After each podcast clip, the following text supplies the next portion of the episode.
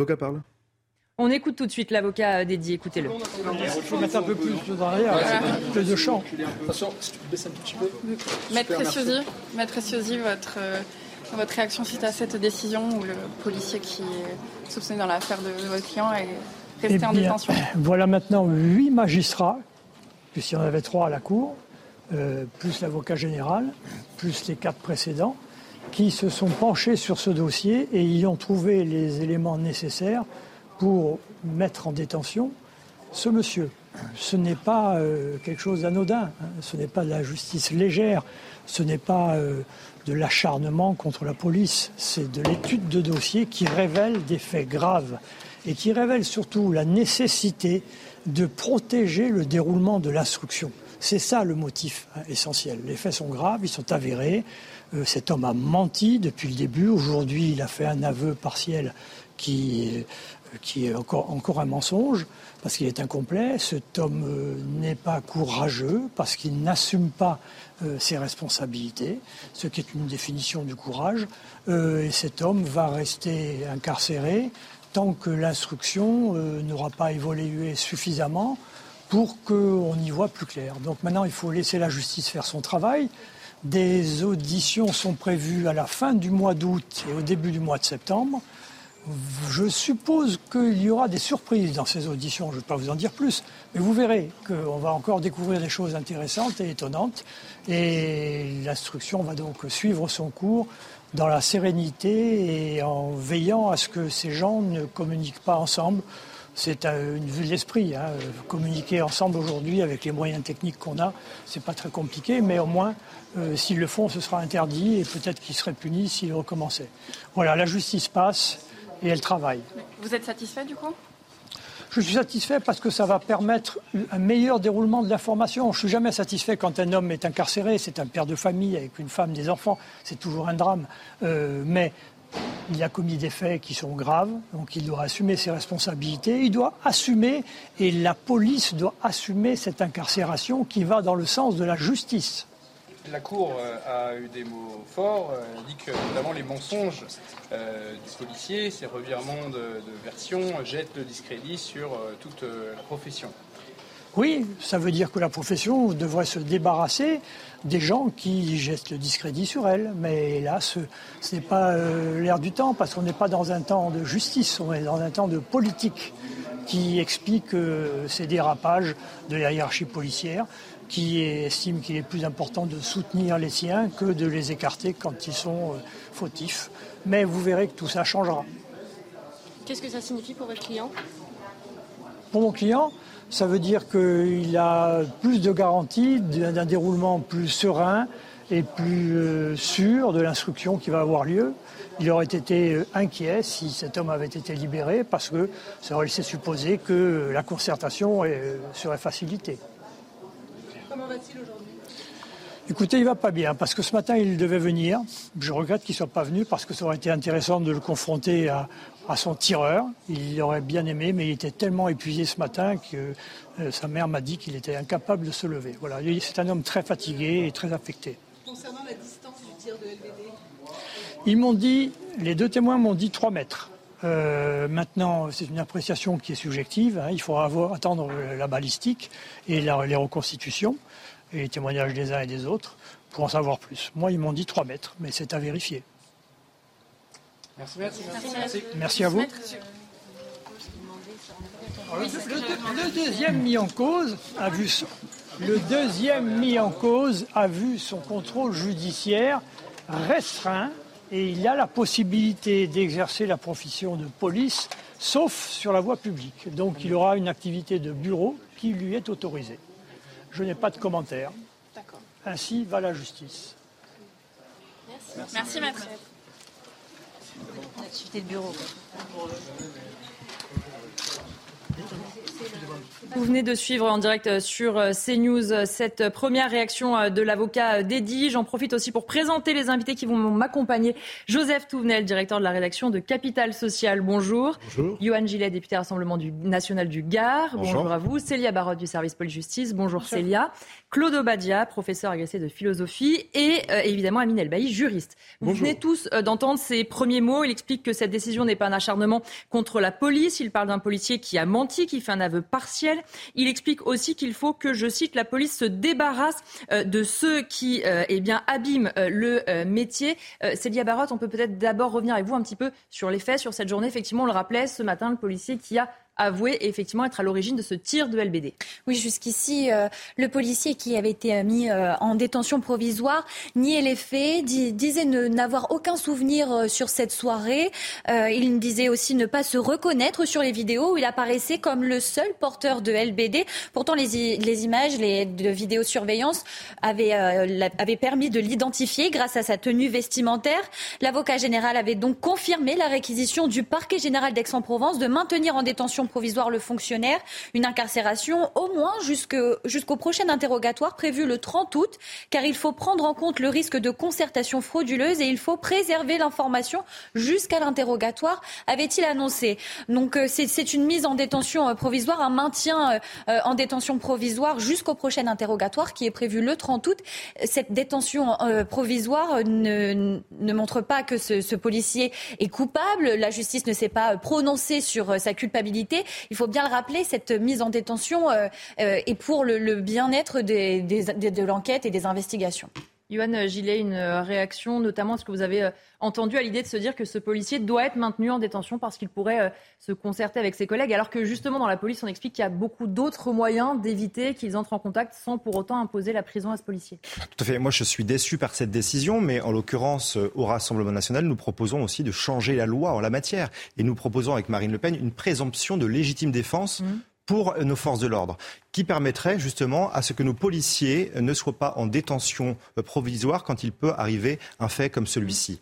Parce que euh, nos policiers ne sortent pas le matin pour aller travailler dans l'idée euh, d'aller fracasser quelqu'un. Nos policiers font un travail remarquable pour protéger la population, pour protéger notre pays. Et en l'occurrence, la place d'un policier, je le répète, n'est pas en détention provisoire. Donc je suis forcément déçu de cette décision. Amine Elbaï, effectivement, sur euh, cette euh, décision. On a vu hein, aussi le malaise, on en parlera plus tard, que ça crée euh, dans la police de tous ces collègues qui disent que sa place n'est pas en prison, qu'ils ont vécu trois nuits d'émeutes avant, extrêmement violentes, avec de la violence aussi des côtés des émeutiers et des forces de l'ordre épuisées. Est-ce que cette décision aujourd'hui, elle vous semble légitime, vous qui êtes juriste? D'abord un mot, un mot pour Eddy, la victime. Euh, que je salue. Euh, Eddy a été euh, extrêmement digne, extrêmement digne dans ses propos, puisqu'il n'a pas jeté l'opprobre sur toute l'institution policière. Et je crois que c'est extrêmement important. Et son avocat non plus, qu'on vient d'entendre à l'instant d'ailleurs. Et son avocat et son conseil non plus. ce qui est parfaitement digne et, qu'il convient effectivement de, de, souligner. Et puis un mot effectivement pour les policiers. Vous avez quand même un changement de circonstances de fait.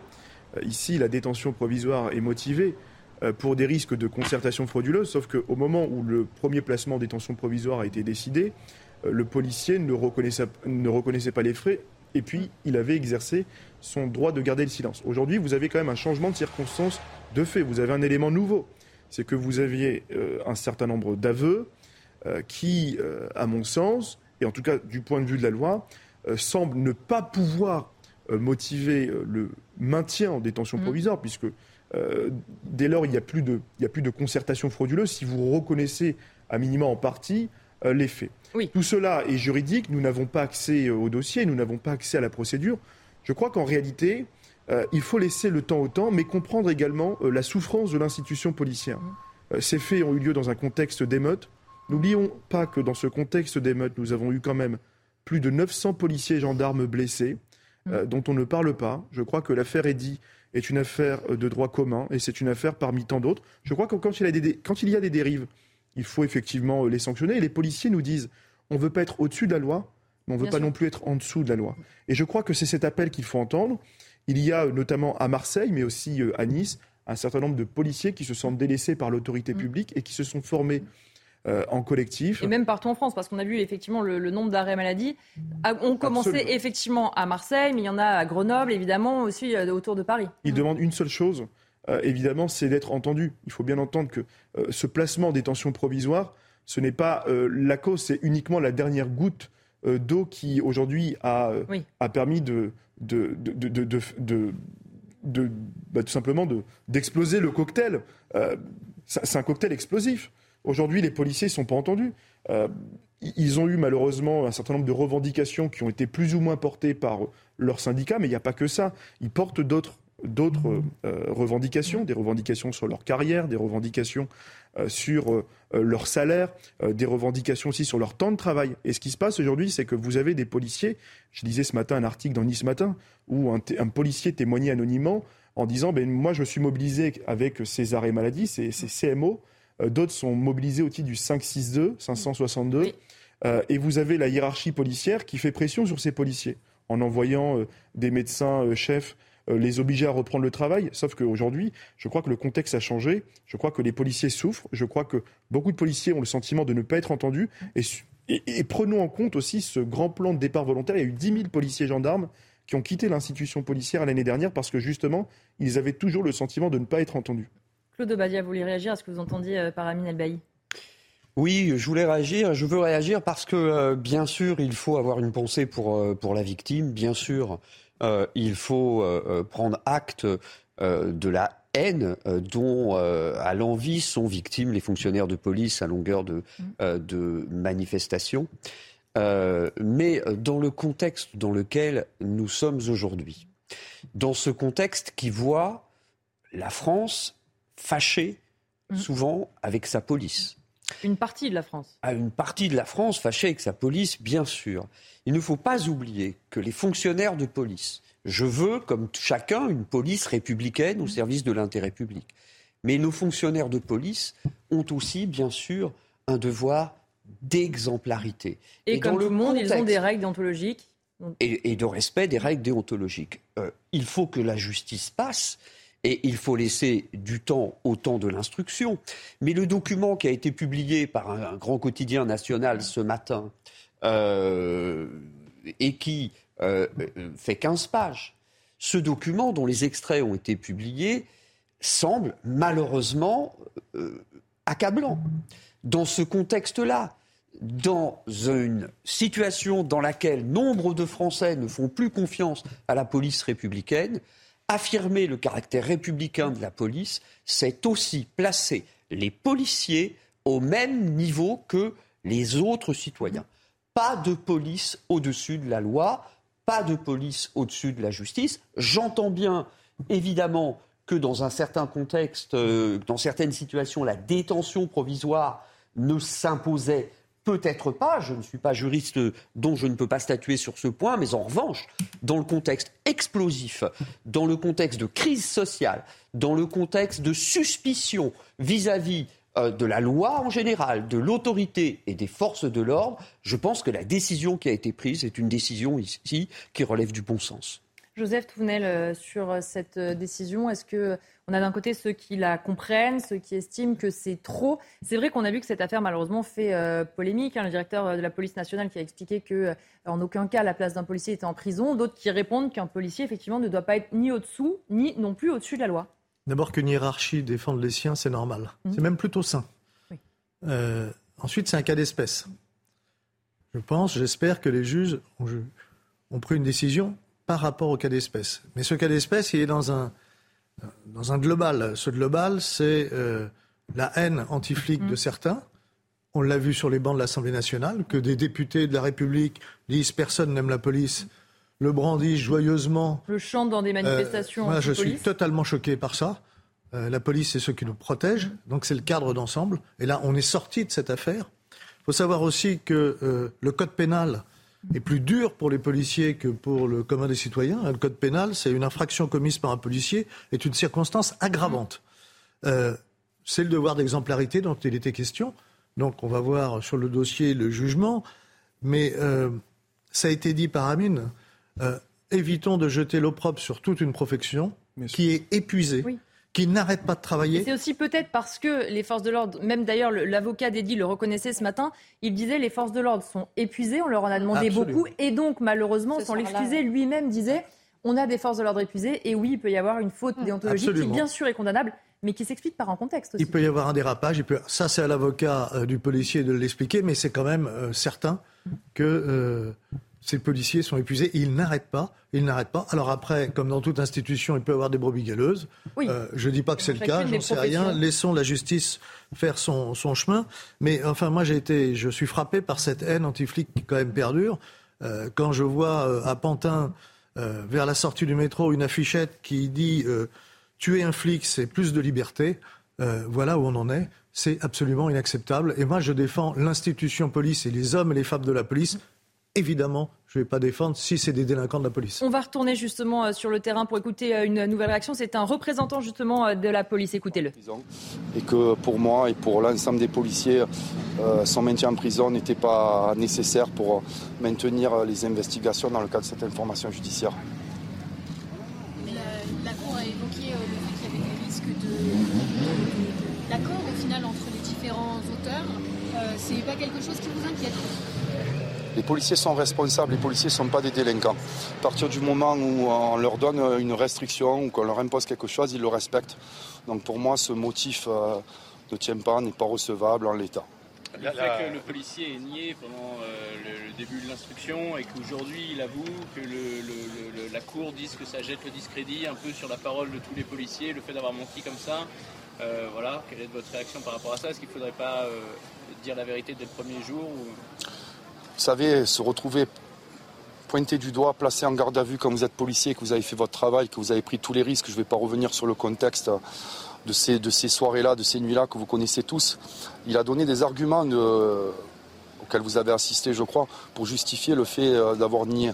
Donc euh, ces, propos lui appartiennent.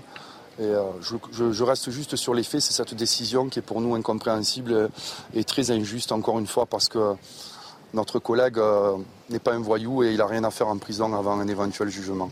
Vous allez justifier, son mensonge, le fait que c'est acceptable pour vous? Je justifie rien et encore une fois, les propos de chacun, je, soutiens l'ensemble de mes, de mes collègues policiers, ceux qui sont mis en examen, mon collègue Christophe qui est en détention provisoire et l'ensemble des policiers. Chacun a sa stratégie de défense, chacun, encore une fois, je, je ne connais pas les détails de l'enquête. Mais encore une fois, ce que je sais, c'est qu'il a quand même des, donné des arguments que vous avez entendus, c'est qu'il a eu peur lui-même pour sa famille. Et je pense qu'on oublie très souvent de dire que les policiers aussi sont menacés. Pour, euh, pour eux aussi, euh, c'est très compliqué. Donc, euh, encore une fois, je n'ai pas, pas ni d'excuses à donner, ni d'explications à donner sur sa, sa, stratégie. Je sais juste, et je vous le répète, qu'il n'a pas à dormir en prison à l'attente de son, de son procès éventuel. Vous avez évoqué le fait qu'il ait mis en cause certains de ses collègues, et donc ça a un risque de pression. Qu'est-ce que vous en pensez? J'ai pas eu l'impression qu'il ait mis en cause certains de ses collègues. Je pense qu'il a reconnu, euh, dans certaines circonstances, euh, qui méritent d'être encore éclaircies euh, devant le juge d'instruction, reconnu sa participation à lui. Je n'ai pas du tout l'impression qu'il ait mis en cause qui que ce soit d'autre. Est-ce que vous avez un message pour vos collègues qui se sont mis en arrêt maladie suite à cette décision? Est-ce que vous les appelez à retourner au travail? Alliance Police Nationale est un syndicat responsable. Les policiers, je ne cesse de le répéter, ce mouvement d'arrêt maladie, encore une fois, les policiers sont épuisés, ceux qui se sont mis en arrêt maladie. Pour la majeure partie d'entre eux, je ne, conteste pas, je ne nie pas un soutien, un élan de solidarité. La majeure partie d'entre eux sont malades et n'étaient pas et ne sont peut-être pour certains toujours pas en état de retravailler sur la voie publique dans les conditions que vous connaissez. Donc j'ai aucun message à leur faire passer, parce, tout simplement parce qu'ils sont responsables. Le seul message que je pourrais leur donner, c'est quoi qu'il arrive, l'Alliance Police Nationale les soutiendra.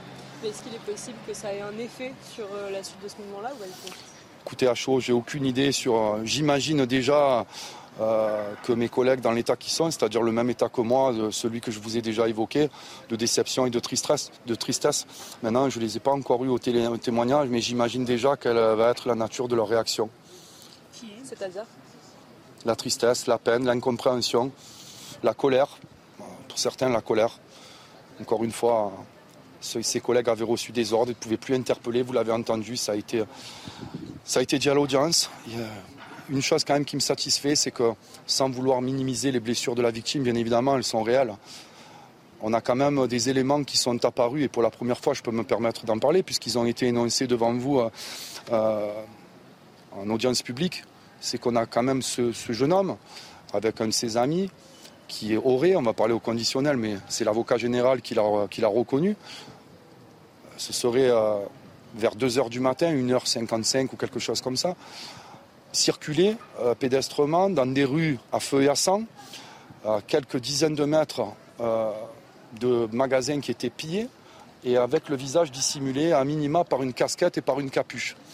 Alors excusez-moi, hein, encore une fois, l'enquête déterminera quel est le rôle précis, mais je ne pense pas qu'à 2 heures du matin, sur une scène de, de telle violence et de guérilla urbaine, qu'est-ce que quelqu'un qui avait des bonnes intentions venait faire dans ces rues-là de l'hypercentre, alors que vous connaissez tous le contexte cette nuit-là et ces soirées-là. Vous avez pu lui parler?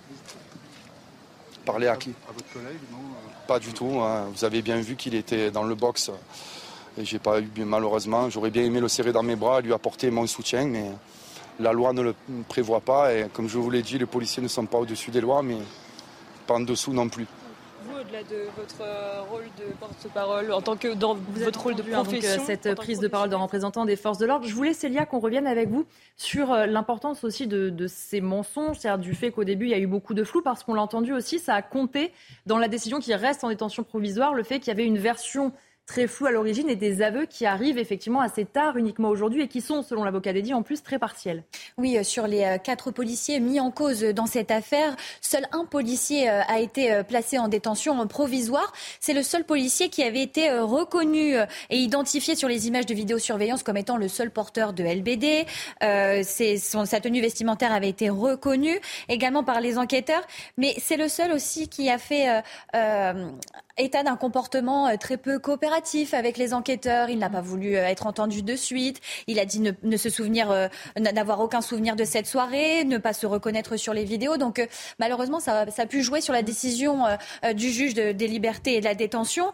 et éventuellement, non, effectivement, cette incarcération, c'était également pour éviter toute concertation concernant la version des faits et préserver l'information jusqu'à l'interrogatoire. Mais ça peut expliquer le comportement qu'il a adopté en garde à vue ça peut expliquer cette, ce placement en détention euh, provisoire par rapport à ces trois autres collègues qui sont euh, placés sous contrôle judiciaire. Mais euh, aujourd'hui, il y avait aussi l'appel d'un des policiers placés sous contrôle judiciaire qui a été examiné. Son contrôle judiciaire est désormais restreint. Il peut réexercer sa profession, mais pas sur la voie publique. Donc, il va être invité à exercer sa profession de policier dans les bureaux. Euh, Yoann Gillet, je voudrais qu'on revienne sur ce que disait euh, Joseph Touvenel sur euh, la haine anti-flic, comme il faut l'appeler, d'une certaine partie de la gauche. Dans l'hémicycle, vous y êtes souvent, vous voyez, vous étiez présent sans doute quand ils ont refusé de se lever pour applaudir les policiers morts en service. Il y a bientôt un appel à manifester aussi de leur part. Est-ce que ça vous inquiète le fait qu'ils continuent de souffler comme ça sur les braises? On voit clairement maintenant un côté de la gauche qui veut monter une partie de la France, évidemment, parce qu'on voit dans les sondages, les Français aiment leur police, contre ces policiers. Évidemment, vous avez la, NUPES à l'Assemblée nationale qui euh, entretient ce climat de haine anti-flic. Vous l'avez dit, euh, effectivement, ils ont refusé de, mm. se lever pour, pour des policiers qui sont morts en service. Ils ont également participé, il faut le rappeler, à des manifestations où était scandé tout le monde déteste la, police, la police. Pardon. Ils ont également un discours dans l'hémicycle qui est gravissime, puisque régulièrement, Louis Boyard et d'autres mm. se permettent de, de, dire que la police tue. Mm. Euh, ils ont également euh, proposé il y a quelques semaines la suppression euh, de la BAC, la brigade anticriminalité. et en plus, dans les communes qu'ils administrent, dans un certain nombre de ces communes, ils proposent également de désarmer la mmh. police, la police municipale. Ou leur donne moins de moyens, ne les utilise pas comme on l'a vu par exemple à Marseille ou à Grenoble. Tout à fait, parce qu'en fait, ils, considèrent qu'il ne devrait pas y avoir de police, tout mmh. simplement. Et on l'a vu avec la suppression de la, BAC qui a été proposée. C'est honteux, c'est honteux. Et ces gens sont tous aux républicains. et ils oublient aussi certaines choses, hein, parce qu'en réalité, ils alimentent quoi avec cela? Ils alimentent leur fonds de commerce, on mm. sait très bien, parce que la petite minorité de Français qui n'aiment pas la police, eh bien cette petite minorité, c'est leur électorat. Et donc, ils se permettent d'entretenir ce, fonds de commerce finalement. Euh, Louis Boyard, par exemple, pour ne pas le citer, euh, oublie aussi euh, de rappeler qu'il a été bien content d'être protégé par la police. Accepté cette protection policière. Parce qu'il était lui-même sous mm. d'éventuels dangers et que le ministère de l'Intérieur lui a mis à disposition un officier pour le protéger. Donc la NUPES aujourd'hui, elle est dangereuse, elle entretient ce, climat de haine, et comme pour les émeutes d'ailleurs, hein, où la NUPES a participé d'ailleurs euh, à, ces émeutes finalement, en, tenant des propos inacceptables et en se permettant eh bien, d'attiser euh, la violence, d'attiser euh, la haine à travers des propos inacceptables. Joseph est-ce qu'il n'y a pas quand même une erreur d'interprétation de la part d'une partie de la gauche? Parce que pour flatter, comme vous le disiez, leur électorat, ils vont évidemment taper sur la police, mais ceux qui votent, par exemple, France Insoumise dans les quartiers populaires, ce n'est pas forcément eux qui demandent moins de police. Au contraire, c'est eux qui ont envie de vivre tranquillement et qui ont envie concrètement de pouvoir se déplacer, d'avoir des enfants qui vont à l'école, au collège ou je ne sais où sans être agressés. C'est exactement ce que vient de nous dire la nouvelle secrétaire d'État auprès de la ville en nous disant, moi dans mon quartier, euh, elle vient d'un quartier de Marseille, mmh. où Sabrina elle a passé son enfance, en disant, moi dans mon quartier, les gens ce qu'ils demandent c'est d'avoir un commissariat. Bien sûr. Mais on voit très bien que la NUPES, d'abord, ce sont des idéologues mmh. euh, qui profitent d'un socle électoral qu'ils agitent. Euh, pour moi, ce sont des vrais responsables, ces idéologues, ceux qui justifient la violence, qui appellent au chaos, qui insulte, qui appelle à la razzia, qui appelle à la haine, euh, tout le monde euh, haït la police, etc., eux sont les véritables responsables qui entraînent les dérapages et ils sont très contents, c'est tout ce qu'ils souhaitent, un dérapage. Mm. Parce qu'un dérapage, ça veut dire Ah, vous voyez, il y a la répression, alors il faut faire la révolution.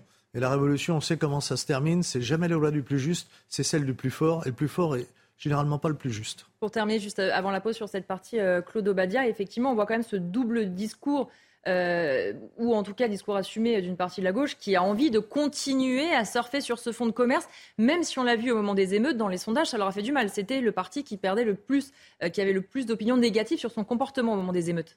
Oui, alors euh, ça s'explique pour des raisons idéologiques. D'abord, il faut tout de même savoir que la gauche radicale, marxiste, anticapitaliste, voit traditionnellement dans la loi un dispositif de répression, dans la loi un, le maquillage de rapports de force économiques euh, et sociaux. Donc ça n'a rien de strictement, euh, de strictement étonnant. Mais pour revenir sur ce que disait euh, Monsieur euh, Gilet, je crois précisément que si l'on veut endiguer, si vous voulez, cette détestation déplorable des forces de l'ordre, il faut bien prendre garde au contexte, encore une fois, dans lequel se déroulent ces événements. J'entends bien ce qu'a dit le représentant syndical mhm. euh, du syndicat Alliance. On va y euh, revenir juste après la pause. En l'occurrence, que on peut se poser la question de savoir ce que faisait Heidi à 2 h du matin euh, dans ce quartier. Mais attention, dans le moment, dans le moment dans lequel la décision a été prise de maintenir ce fonctionnaire de police en détention, la presse avait déjà publié un certain nombre d'informations, à savoir que euh, précisément les vidéos euh, étaient euh, parlantes, à savoir que il avait, comment dire, le, fonctionnaire de police avait menti, et donc pour cette raison-là, il, il eût été peu compréhensible qu'il ne soit pas maintenu précisément en détention. On va en reparler juste après la pause. On marque une pause en punchline. On se retrouve dans quelques secondes. À tout de suite. De retour dans Punchline avec euh, mes invités, on va continuer donc à parler euh, de cette décision. Le policier qui est maintenu en détention euh, provisoire, celui qui est accusé d'avoir blessé Eddy avec un tir de LBD, détention provisoire maintenue jusqu'à son prochain interrogatoire le 30 août prochain. On retourne justement sur le terrain, rejoindre notre équipe envoyée spéciale sur place, Solène Boulan et Olivier Gangloff. Solène Boulan, vous avez assisté toute la journée aussi à ces rebondissements. Racontez-nous un petit peu ce qui s'est dit et ce qui a motivé cette décision. Écoutez, Elodie, la Cour a donc suivi les réquisitions euh, du procureur, vous l'avez dit, Christophe I, le policier soupçonné d'avoir grièvement blessé un jeune homme dans la nuit du 1er au 2 juillet à Marseille, reste en détention euh, jusqu'au 30 août, date de son prochain euh, interrogatoire. Les magistrats ont donc rendu leur décision vers 17 heures après plusieurs heures de délibération. L'audience, elle, s'est tenue ce matin en présence du policier, vêtu d'un t-shirt blanc, crâne rasé. Il a tenu d'abord à s'exprimer exprimé euh, devant euh, les magistrats. Il a reconnu un tir de LBD, mais estime avoir seulement obéi aux ordres de sa hiérarchie. J'ai fait usage de mon arme lorsque c'était nécessaire. Je nie pas les blessures de la victime, mais je n'ai pas visé la tête, a-t-il euh, assuré ce matin. L'avocat d'Eddy conteste, lui, cette version. Il a réagi à la sortie du délibéré tout à l'heure. Écoutez-le. La profession devrait se débarrasser des gens qui jettent le discrédit sur elle. Mais là, ce, n'est pas euh, l'air du temps, parce qu'on n'est pas dans un temps de justice, on est dans un temps de politique qui explique euh, ces dérapages de la hiérarchie policière, qui estime qu'il est plus important de soutenir les siens que de les écarter quand ils sont euh, fautifs. Mais vous verrez que tout ça changera.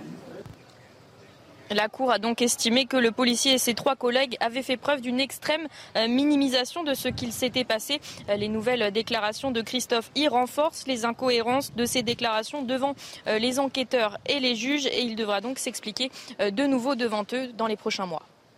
Merci beaucoup euh, Solène Boulan et merci encore Olivier Gangloff qui vous euh, accompagne aussi tout au long de cette journée. Euh, Amine Elbaï, c'est vrai qu'on voit que la question malheureusement c'est que ce policier devient presque un exemple, l'avocat lui-même qui dit il faut se débarrasser finalement de ceux qui ne respectent pas la déontologie. Est-ce qu'il y a un peu beaucoup de politique aussi autour qui dépasse finalement cette simple affaire? Moi je ne commenterai pas une décision sur le plan judiciaire. La justice pénale est libre et indépendante et seule la justice a accès au dossier. Mais il y a quand même des conclusions politiques qu'on peut tirer de cette affaire. Euh, je suis désolé euh, de vous le dire, mais quand même, euh, les policiers, tous les jours, ils vont interpeller des délinquants, des criminels, et ces délinquants et ces criminels, eh ben, ils ont très souvent droit à la seconde chance. Le lendemain, ils les retrouvent le lendemain, oui. Mais bien sûr, ils les retrouvent les lendemains sur la voie publique, alors que ces policiers, lorsqu'il y a faute, et, et les policiers vous le disent, s'il y a faute, il y a faute, on assume, mais on n'est pas des sous-citoyens. On n'est pas au-dessus de la loi, mais on n'est pas en dessous de la loi. Et voyez-vous, cette justice à deux vitesses, cette justice politique et sociale dans la société, dans les médias, elle est insupportable. Au nom euh, de Jean-Luc Mélenchon, euh, criant avec ses slogans immondes, la police tue, ou tout, le monde, déteste la police. Moi, je crois très sincèrement que, en réalité, les policiers, ils demandent des garanties dans la loi. Euh, ils demandent euh, à ce que justement la loi puisse s'appliquer pleinement pour tous. Moi, je crois qu'à chaque fois qu'on touche à un uniforme de la République, un pompier, un élu, un gendarme, un policier, à chaque fois qu'on touche à un uniforme de la République, si tu touches à un uniforme de la République, le soir même, tu dors en prison. Moi, je crois très sincèrement que nos policiers aujourd'hui, ils font preuve de revendications extrêmement fortes. Ils demandent la revalorisation des carrières. Euh, aujourd'hui, ils ont le sentiment d'être bernés par l'administration. Mais voyez-vous, le directeur général de la police nationale, M. Mmh. Vaux, est descendu à Marseille. Sauf qu'aujourd'hui, l'administration policière ne soutient pas les policiers. Ce sont des médecins qui sont renvoyés pour aller contrôler si, oui ou non, les policiers sont vraiment malades alors qu'ils souffrent. Ce sont des policiers aujourd'hui qui sont en grève, des policiers qui ont le sentiment d'avoir été délaissés par leur syndicat parce qu'ils sont partis voir le ministre de l'Intérieur et les déclarations syndicales n'aident pas ces policiers. La vérité, c'est que les congés maladie continuent. Et d'ailleurs, cette décision aujourd'hui, elle va avoir un impact irrémédiable sur le nombre d'arrêts maladie et en conséquence sur les interventions des policiers. C'est le syndicaliste qu'on va entendre d'ailleurs dans un instant. Bien sûr, ils demandent simplement euh, des, euh, des revendications qui, quand même, sont audibles une augmentation des salaires, de mettre fin à l'injustice sur les nominations et sur les promotions. Euh, on l'a vu, on en a longuement parlé. On voit bien qu'aujourd'hui, c'est totalement arbitraire. On voit bien que vous avez des policiers aujourd'hui avec des notes de 19 sur 20 ou 20 sur 20 qui ne sont pas nommés brigadiers. Euh, vous avez d'ailleurs eu cette réforme sur la suppression de l'échelon euh, de brigadiers. Et aujourd'hui, vous avez tous les anciens brigadiers qui ont été promus brigadiers chefs et tous les actuels brigadiers chefs n'ont jamais été promus majors. Il y a une injustice profonde dans cette profession. Il faut tout revoir du grenier à la cave. Et pour terminer justement euh, sur, euh, sur ce sujet, je voudrais qu'on entende de nouveau le représentant des forces de l'ordre qui s'est exprimé euh, au micro de notre équipe juste après la décision. Écoutez-le. Vous savez, se retrouver pointé du doigt, placé en garde à vue quand vous êtes policier, que vous avez fait votre travail, que vous avez pris tous les risques, je ne vais pas revenir sur le contexte de ces, de ces soirées-là, de ces nuits-là que vous connaissez tous. Il a donné des arguments de vous avez assisté, je crois, pour justifier le fait euh, d'avoir nié. Donc euh, ces, propos lui appartiennent. Et euh, je, reste juste sur les faits, c'est cette décision qui est pour nous incompréhensible et très injuste, encore une fois, parce que notre collègue euh, n'est pas un voyou et il n'a rien à faire en prison avant un éventuel jugement. On va continuer euh, à parler euh, des émeutes en revenant notamment à Nanterre, en banlieue parisienne. C'est là que le mouvement de contestation a commencé. C'était en réaction à la mort du jeune homme de 17 ans, tué par un tir de la police après un refus d'obtempérer dans la ville. Les images des émeutes, voitures brûlées, commerces vandalisés ont fait le tour du monde. Alors, quelle est la situation un mois après? Eh Sacha Robin et Sarah Vernis sont allés sur place. Le récit est signé Sarah Fenzari. C'était le 28 juin dernier. Aujourd'hui, un mois après les émeutes, de nombreux commerces sont toujours fermés à Nanterre, qui, comme de nombreuses communes en France, tentent de réparer les dégâts. Début juillet, Emmanuel Macron avait annoncé un projet de loi d'urgence pour accélérer la reconstruction des bâtiments et du mobilier urbain, un processus long qui a ses conséquences. problème, c'est qu'on a des, euh, des, commerçants qui, se sont isolés. Il y en a qui jettent l'éponge, qui sont à bout de souffle, parce que le problème, c'est que à chaque crise, les commerçants font le dos rond et ils redémarrent. Sauf que là, on les accumule, les crises. Sur place, les riverains se désolent de la situation. Si, si, ça, fait mal au cœur quoi, pour, euh, bah, pour tous les habitants d'ici. Bah, ça doit prendre le temps que ça doit prendre, j'imagine, oui. J'espère juste que pour les gens, ils ont été relogés.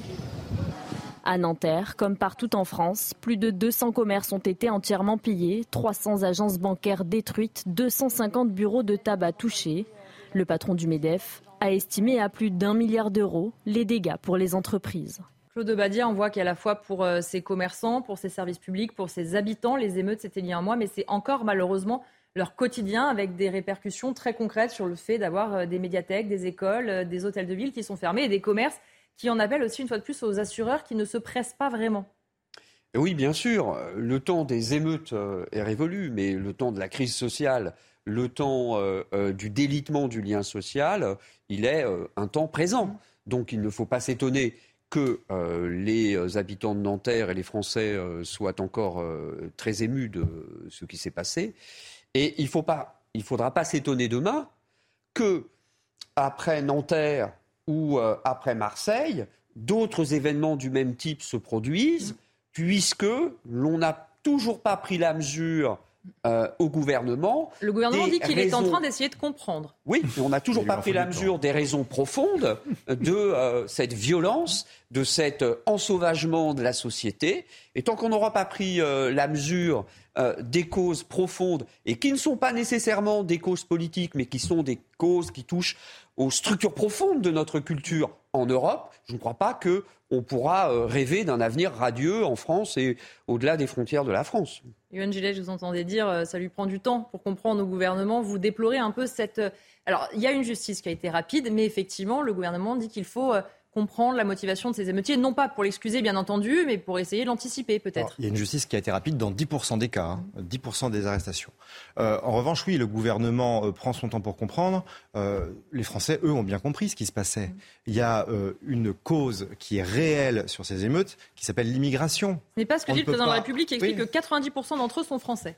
Oui, d'accord. Mais en l'occurrence, vous voyez, j'ai questionné Gérald Darmanin il y a quelques semaines à l'Assemblée nationale mmh. en, audition, justement, pour lui demander clairement euh, quels étaient euh, les euh, émeutiers qui ont été arrêtés, qui avaient une binationalité, mmh. par exemple. Parce que si on veut faire un constat euh, en profondeur, il faut aussi regarder de ce côté-là.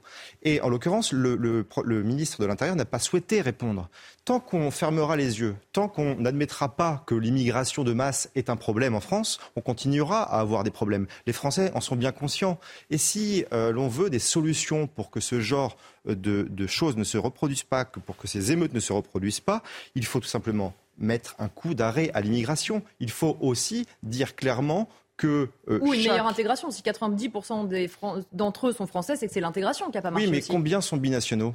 Et en l'occurrence, il faut aussi des choix de leur nationalité française. Les binationaux qui euh, sont des délinquants. C'est une mesure qui est essentielle, comme il faut également expulser euh, de notre territoire national celles et ceux qui ne sont pas français, tout simplement. Il faut commencer par là, c'est un début. C'est un début. Joseph Tounel, euh, effectivement, sur euh, ces émeutes, parce qu'on parlera un peu plus tard du diagnostic du président de la République. Euh, on a aussi ce projet de loi qui a été adopté à l'Assemblée nationale pour reconstruire plus vite. Il y a une volonté du gouvernement, mais on voit aussi tous les obstacles. C'est-à-dire que reconstruire plus vite, malheureusement, on le sait, ça ne veut pas dire que c'est immédiat.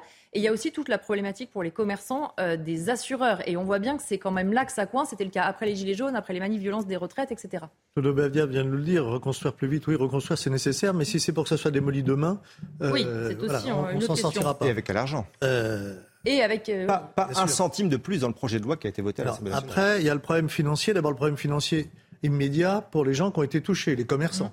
Mmh. Alors j'ai entendu que pour les bureaux de tabac, il y aurait une prime qui serait donnée euh, de 10 000 euros s'ils avaient tout touché. Bon, très bien, euh, tant mieux.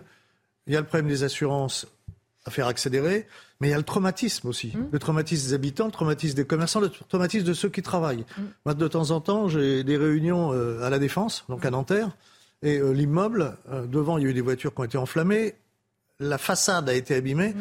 et la façade, c'est de la laine de verre. Et les gens sont traumatisés parce que s'ils avaient mis le feu à la laine de verre, la laine de verre, ça grimpait tout le long de la façade. Oui, ça s'enflammait et, et donc, on a un risque Et donc il y a aussi ça, et ça va pas être réparé du jour au lendemain, parce que l'insécurité, euh, elle est toujours là à Nanterre. Elle y était avant, elle y était pendant, elle y était aujourd'hui. Alors les, les raisons, les... quand le gouvernement dit on va commencer à y réfléchir, mais euh, ces gens-là, ils sortent d'où? Euh, Ce qu'il faut, c'est commencer surtout à soigner. Et ça, c'est pas simple. Il y a effectivement un problème d'immigration. Quand le ministre de l'Intérieur sort deux prénoms, Mathéo, je sais plus, et, et Kevin, c'est se moquer du monde. C'est un déni de réalité. Si Ce ne veut rien dire, parce qu'on peut s'appeler Mathéo ou Kevin et d'être. Euh, Absolument. On peut s'appeler euh, Surtout et dans, pas ceux, être né dans ceux qui avaient été arrêtés et inculpés, il n'y a aucun Mathéo et Kevin. Euh, donc il aurait mieux fait de se taire et de rien dire, de ne pas donner de prénom. Il y a un problème lié à l'immigration. Le, nier, c'est nier le réel. Et tant que je nierai le réel, je n'arriverai pas à régler les problèmes. Amine Elbaï, effectivement, c'est quand même pour ses habitants, une fois de plus, les premières victimes. Et on en parlait tout à l'heure, même la France insoumise, elle oublie que ce sont aussi parfois leurs électeurs et que ces habitants-là, ils auraient voulu plus de sécurité. Ils veulent pas qu'on tape sur la police et ils veulent maintenant, évidemment, retrouver une école pour leurs enfants, une médiathèque à la rentrée, par exemple. Et vous savez, le premier émeutier de France, c'est Jean-Luc Mélenchon. C'est lui qui a appelé à la haine contre les policiers. Moi, je n'oublie pas que M. Mélenchon. Qui a refusé il a de condamner la violence. Il a un casier judiciaire, M. Mélenchon. Euh, M. Mélenchon a été condamné à trois mois de prison avec euh, sursis pour provocation à la rébellion mm. envers nos forces de l'ordre. Euh, n'oublions pas quand même que l'extrême gauche a eu une responsabilité immense sur la situation des quartiers populaires qui préjudicie en premier lieu les habitants des quartiers populaires. Mais qu'ont fait nos députés et sénateurs? Ils ont voté une loi pour accélérer la reconstruction de tout ce qui a été démoli dans les quartiers populaires. C'est-à-dire un milliard d'euros mm. dans des quartiers où on a mis quand même assez d'argent au titre de la politique de la ville, 90 euh, milliards d'euros depuis les années 1990. Et, pendant ce temps, voyez-vous, bah, la France des campagnes euh, se dit mais dans quel monde vit-on? Nous, on n'a jamais. La France des campagnes, où quand il se passe, par exemple, la même chose qu'on a vu avec Enzo récemment, les parents disent parce qu'on est discret, parce qu'on ne fait pas de médias. Ils ont le sentiment de, de ne pas exister là-bas dans ces territoires il n'y a pas de service public. Dans ces territoires, il n'y a pas de milliards d'euros pour assurer la paix et la cohésion sociale. Et peut-être un dernier point, et je crois qu'il est extrêmement important, c'est la question centrale de l'immigration. C'est un enfant d'immigré qui vous le dit. Mmh. Il ne s'agit pas de remettre en cause l'origine des parents. Non, sur les 4000 personnes qui ont été interpellées, 10% étaient étrangères. 10% euh, pouvaient faire l'objet euh, d'un retrait de séjour. 400 personnes étaient prêtes et pouvaient être non seulement expulsés du territoire, mais aussi, et les préfets, le ministre de l'Intérieur, Gérald Darmanin, aurait pu prendre des OQTF, il aurait pu prendre des interdictions de retour sur le territoire, ah, oui, il aurait pu prendre des bien, décisions. Il faut les faire respecter après. Parce que mais il faut évidemment les appliquer, mais c'est encore une fois euh, la carence de l'État français. 90% des 100 000 OQTF dans ce pays ne sont pas ah exécutés. C'est un aveu d'échec. Et pendant ce temps, les habitants des quartiers populaires qui ont perdu leur véhicule, cette France qui se lève tôt, les commerçants, les boulangers, les bouchers, les artisans, euh, aujourd'hui, bah, sont à la traîne parce que leurs assureurs ne leur proposent pas une indemnisation digne. Voilà, moi je pense aujourd'hui à cette France qui souffre, à cette France du travail, à cette France qui est malmenée et qui a le sentiment aujourd'hui, une fois de plus, de, ne pas être entendue et de ne pas être écoutée par le gouvernement de la République. Alors, Johan Gillet, Claude Obadias, que tout le monde lève le dos en même temps, vous êtes tous très disciplinés, mais je distribue la parole. Très rapidement, moi je partage ce qu'a dit M. Elbaï, en l'occurrence c'est très vrai, euh, et sur le fait que ce ne sont pas aux habitants ni de la ruralité, ni des quartiers tranquilles, où il ne se passe rien ou pas grand-chose, à payer pour les quartiers dans lesquels des milliards et des milliards ont été déversés ces dernières années. D'ailleurs, les chiffres que vous avez donnés sont même un peu sous-estimés parce que certains euh, organismes les évaluent euh, au double. Mais peu importe, on ne va pas rentrer dans ce débat de chiffres. En l'occurrence, il est nécessaire d'instaurer, c'est ce que nous proposons avec Marine Le Pen, d'instaurer le principe du casseur-payeur. Mmh. Ils doivent payer jusqu'à la fin de leur jour s'il le faut, eux et leurs familles. Les émeutiers doivent être lourdement condamnés et doivent payer jusqu'au dernier centime. C'est essentiel. Ce ne sont pas euh, aux Français euh, qui sont respectueux de la, loi de la République à payer pour les autres. Claude Badia. Écoutez, je vais peut-être vous paraître insolent, mais je crois, Monsieur Elbaï, qu'il faut que vous affranchissiez en fait de ces slogans euh, hyper convenu. Il faut, Monsieur Gillet aussi, que vous cessiez de parler euh, de l'immigration comme vous en parlez. Il faut, Monsieur Touvenel aussi, que bah. vous cessiez d'en parler. Je vais vous Vous avez le droit de fermer les yeux. Hein. En fait, il y a une personne sur ce plateau qui a eu euh, un réflexe de bon sens il y a 10 minutes, c'est Elodie Huchard, qui vous a dit, mais ça m'arrive. Le problème je, pas, je tente. Je vous jette des fleurs. allez-y, allez-y, hein, je prends. Absolument. Merci Claude Écoutez, le problème de l'immigration, c'est le problème de l'intégration. Et si vous n'arrêtez pas de parler d'immigration, vous nous interdirez de comprendre quel est le problème de la France aujourd'hui. Le problème de la France aujourd'hui, c'est qu'elle n'arrive pas à intégrer. Elle n'arrive pas à intégrer parce qu'elle n'arrive pas à affirmer ses valeurs. Elle n'arrive pas à affirmer ses valeurs parce qu'elle est crispée sur des positions nationalistes, alors qu'aujourd'hui les pays européens, s'ils veulent affirmer leurs valeurs et réussir l'intégration, il faut qu'ils affirment les valeurs de l'Europe. Donc il faut cesser de scander le problème de l'immigration comme vous le faites. Le problème de l'immigration, c'est le problème de l'intégration, et c'est un problème un peu plus complexe que celui euh, tel que vous nous le présentez. Vous êtes au courant qu'il s'agit d'hommes et de femmes. Il s'agit d'êtres humains, donc d'être responsables. Absolument. Et donc, on ne, on ne décrète pas l'intégration. On ne décrète pas l'assimilation. Il faut encore avoir la volonté de le faire. Et quand je vois la montée de l'islamisme, ceux qui sont à l'opposé de nos valeurs, vous croyez qu'ils aident à l'assimilation Vous croyez les affirmer, Monsieur croyez... Le problème, il est là. Nos valeurs, on n'ose plus les affirmer. Tout simplement parce que depuis la fin de la Deuxième Guerre mondiale, on a euh, euh, estimé que le discours identitaire était forcément un discours qui produisait de l'oppression, de l'exclusion, de Là-dessus, nous sommes d'accord. Pardonnez-moi. Dernier point. Dernier point. Joseph, et après, vous pourrez répondre tous les deux. Ne vous en faites pas, mais juste que chacun termine. Oui, il y a une défaillance des autorités françaises, mais il ne faut pas croire que c'est aussi simple que ça, parce que quel est le pays étranger qui a envie de voir revenir ses délinquants? Et donc, il y a des problèmes de passeport consulaire nous sommes enfermés dans des règles françaises, européennes, voire internationales, qui ne facilitent pas du tout les choses. Sans doute faut-il changer ces règles. Vous imaginez l'Algérie qui nous a envoyé des délinquants, avoir envie de les reprendre. Je suis désolé, les Algériens délinquants, ce sont aussi des immigrés, monsieur Obadia. Oui, très bien. Je vais laisser répondre aussi Johan Gillet et Amine Elbaï que vous avez interpellé, monsieur le député. Je vous laisse la parole et Amine Elbaï juste après. Oui, deux choses sur les OQTF. On a aussi moyen de faire pression sur les pays d'origine pour euh, les contraindre à récupérer leurs ressortissants. En l'occurrence, c'est un véritable échec de Gérald Darmanin, puisqu'on est à moins de 6% euh, d'OQTF qui ont été euh, exécutés l'année dernière. Donc voilà. Sur l'immigration, l'immigration de masse, quand elle est massive, elle ne peut pas donner de bons résultats.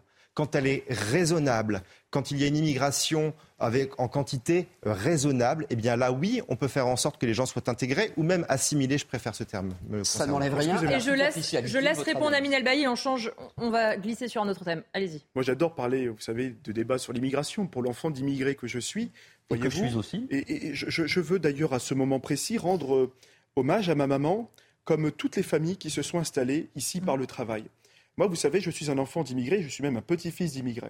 Je crois que l'immigration d'hier, qui était une immigration du travail, ces immigrations, ces familles qu'on a fait venir par centaines dans les mines, euh, à Carvin, dans le bassin minier, à Roubaix, dans les industries textiles, ce sont des personnes qui se sont, qui se sont assimilées grâce au travail, grâce à la culture.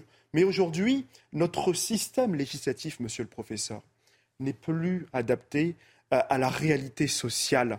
Euh, nous continuons euh, d'accueillir aujourd'hui une immigration qui est liée essentiellement au regroupement familial. C'est une immigration essentiellement économique. Euh, c'est une immigration aujourd'hui qui peut apparaître comme un effet de masse pour les Français qui sont dans l'incompréhension, d'autant plus que vous avez plus de 120 000 OQTF 90% de ces OQTF ne sont pas exécutés. quand je parlais d'immigration tout à l'heure, monsieur le professeur, je prenais un cas concret. 4000 émeutiers sur les 4000, vous avez 10% d'étrangers qui ont un titre de séjour, c'est-à-dire qu'ils sont entrés légalement. Et moi, je crois que si tu as cassé, si tu as euh, cassé, si tu as incendié un bâtiment de la République, tu ne peux plus rester sur le territoire. On doit retirer ton titre de séjour. On doit permettre aujourd'hui l'expulsion. L'expulsion, doit être immédiate et systématique. C'est ça aussi l'exemple de l'intégration. C'est valoriser tous ces profils merveilleux qui se sont développés grâce à l'école, grâce à la culture, mais ceux qui s'en prennent à nos forces de l'ordre n'ont plus rien à faire sur le territoire de la République. Et en plus, c'est ce que demandent les étrangers en situation régulière et qui sont respectueux de la République. Absolument. On va continuer justement parce que dans ce fil euh, sur les émeutes, euh, CNews vous révélait hier un document envoyé par le ministre de l'Intérieur au préfet de police de Paris, au patron de la police et de la gendarmerie notamment, son entourage qui nous euh, précisait que, je cite, Gérald Darmanin a reçu les cadres du ministère devant lesquels il a porté un message de grande fermeté. Il leur a demandé, il leur a donné des instructions, pardon, claires et fortes. On va les regarder justement ensemble, ces demandes de Gérald Darmanin à ce ceux qui euh, font aussi respecter l'ordre sur le terrain. Il dit il est indispensable de maintenir durablement la sécurité de nos concitoyens dans la perspective des grands événements sportifs, bien sûr, fait, fait référence à la Coupe du Monde de rugby ou encore aux Jeux Olympiques. Il demande donc de mobiliser l'ensemble des moyens nécessaires au suivi des individus et groupes d'individus ciblés comme ayant été à l'origine d'actions violentes lors de ces émeutes. Ce point doit constituer l'une de vos priorités. Il précise qu'il est attendu des services de renseignement qu'ils renforcent dès à présent leur dispositif d'anticipation de ce type d'événements. Euh, Johan Gillet, ça veut dire qu'il y a une inquiétude aussi, ou en tout cas une vigilance de la part de l'exécutif de se dire euh, ces émeutiers qu'on n'a peut-être pas compris hein, pour l'instant, il faut les comprendre, mais en tout cas, faisons attention euh, qu'on ne les retrouve pas pour la Coupe du Monde du rugby, qu'on ne les retrouve pas pour les Jeux Olympiques. Euh, il va falloir les surveiller et ne pas se laisser cette fois prendre un peu entre guillemets par surprise. Oui, mais il y a qu'un malheur, c'est que Gérald Darmanin ment et fait de la pure communication. Parce qu'en l'occurrence, euh, nos forces de l'ordre n'ont pas assez de moyens. Mm. Les services de renseignement dont vous parlez eh bien, n'ont pas assez de moyens et en plus ont des effectifs qui fondent d'année après année. Donc comment voulez-vous que nos services de renseignement puissent justement surveiller ces émeutiers dans la perspective des JO notamment, alors même qu'ils n'ont pas de moyens?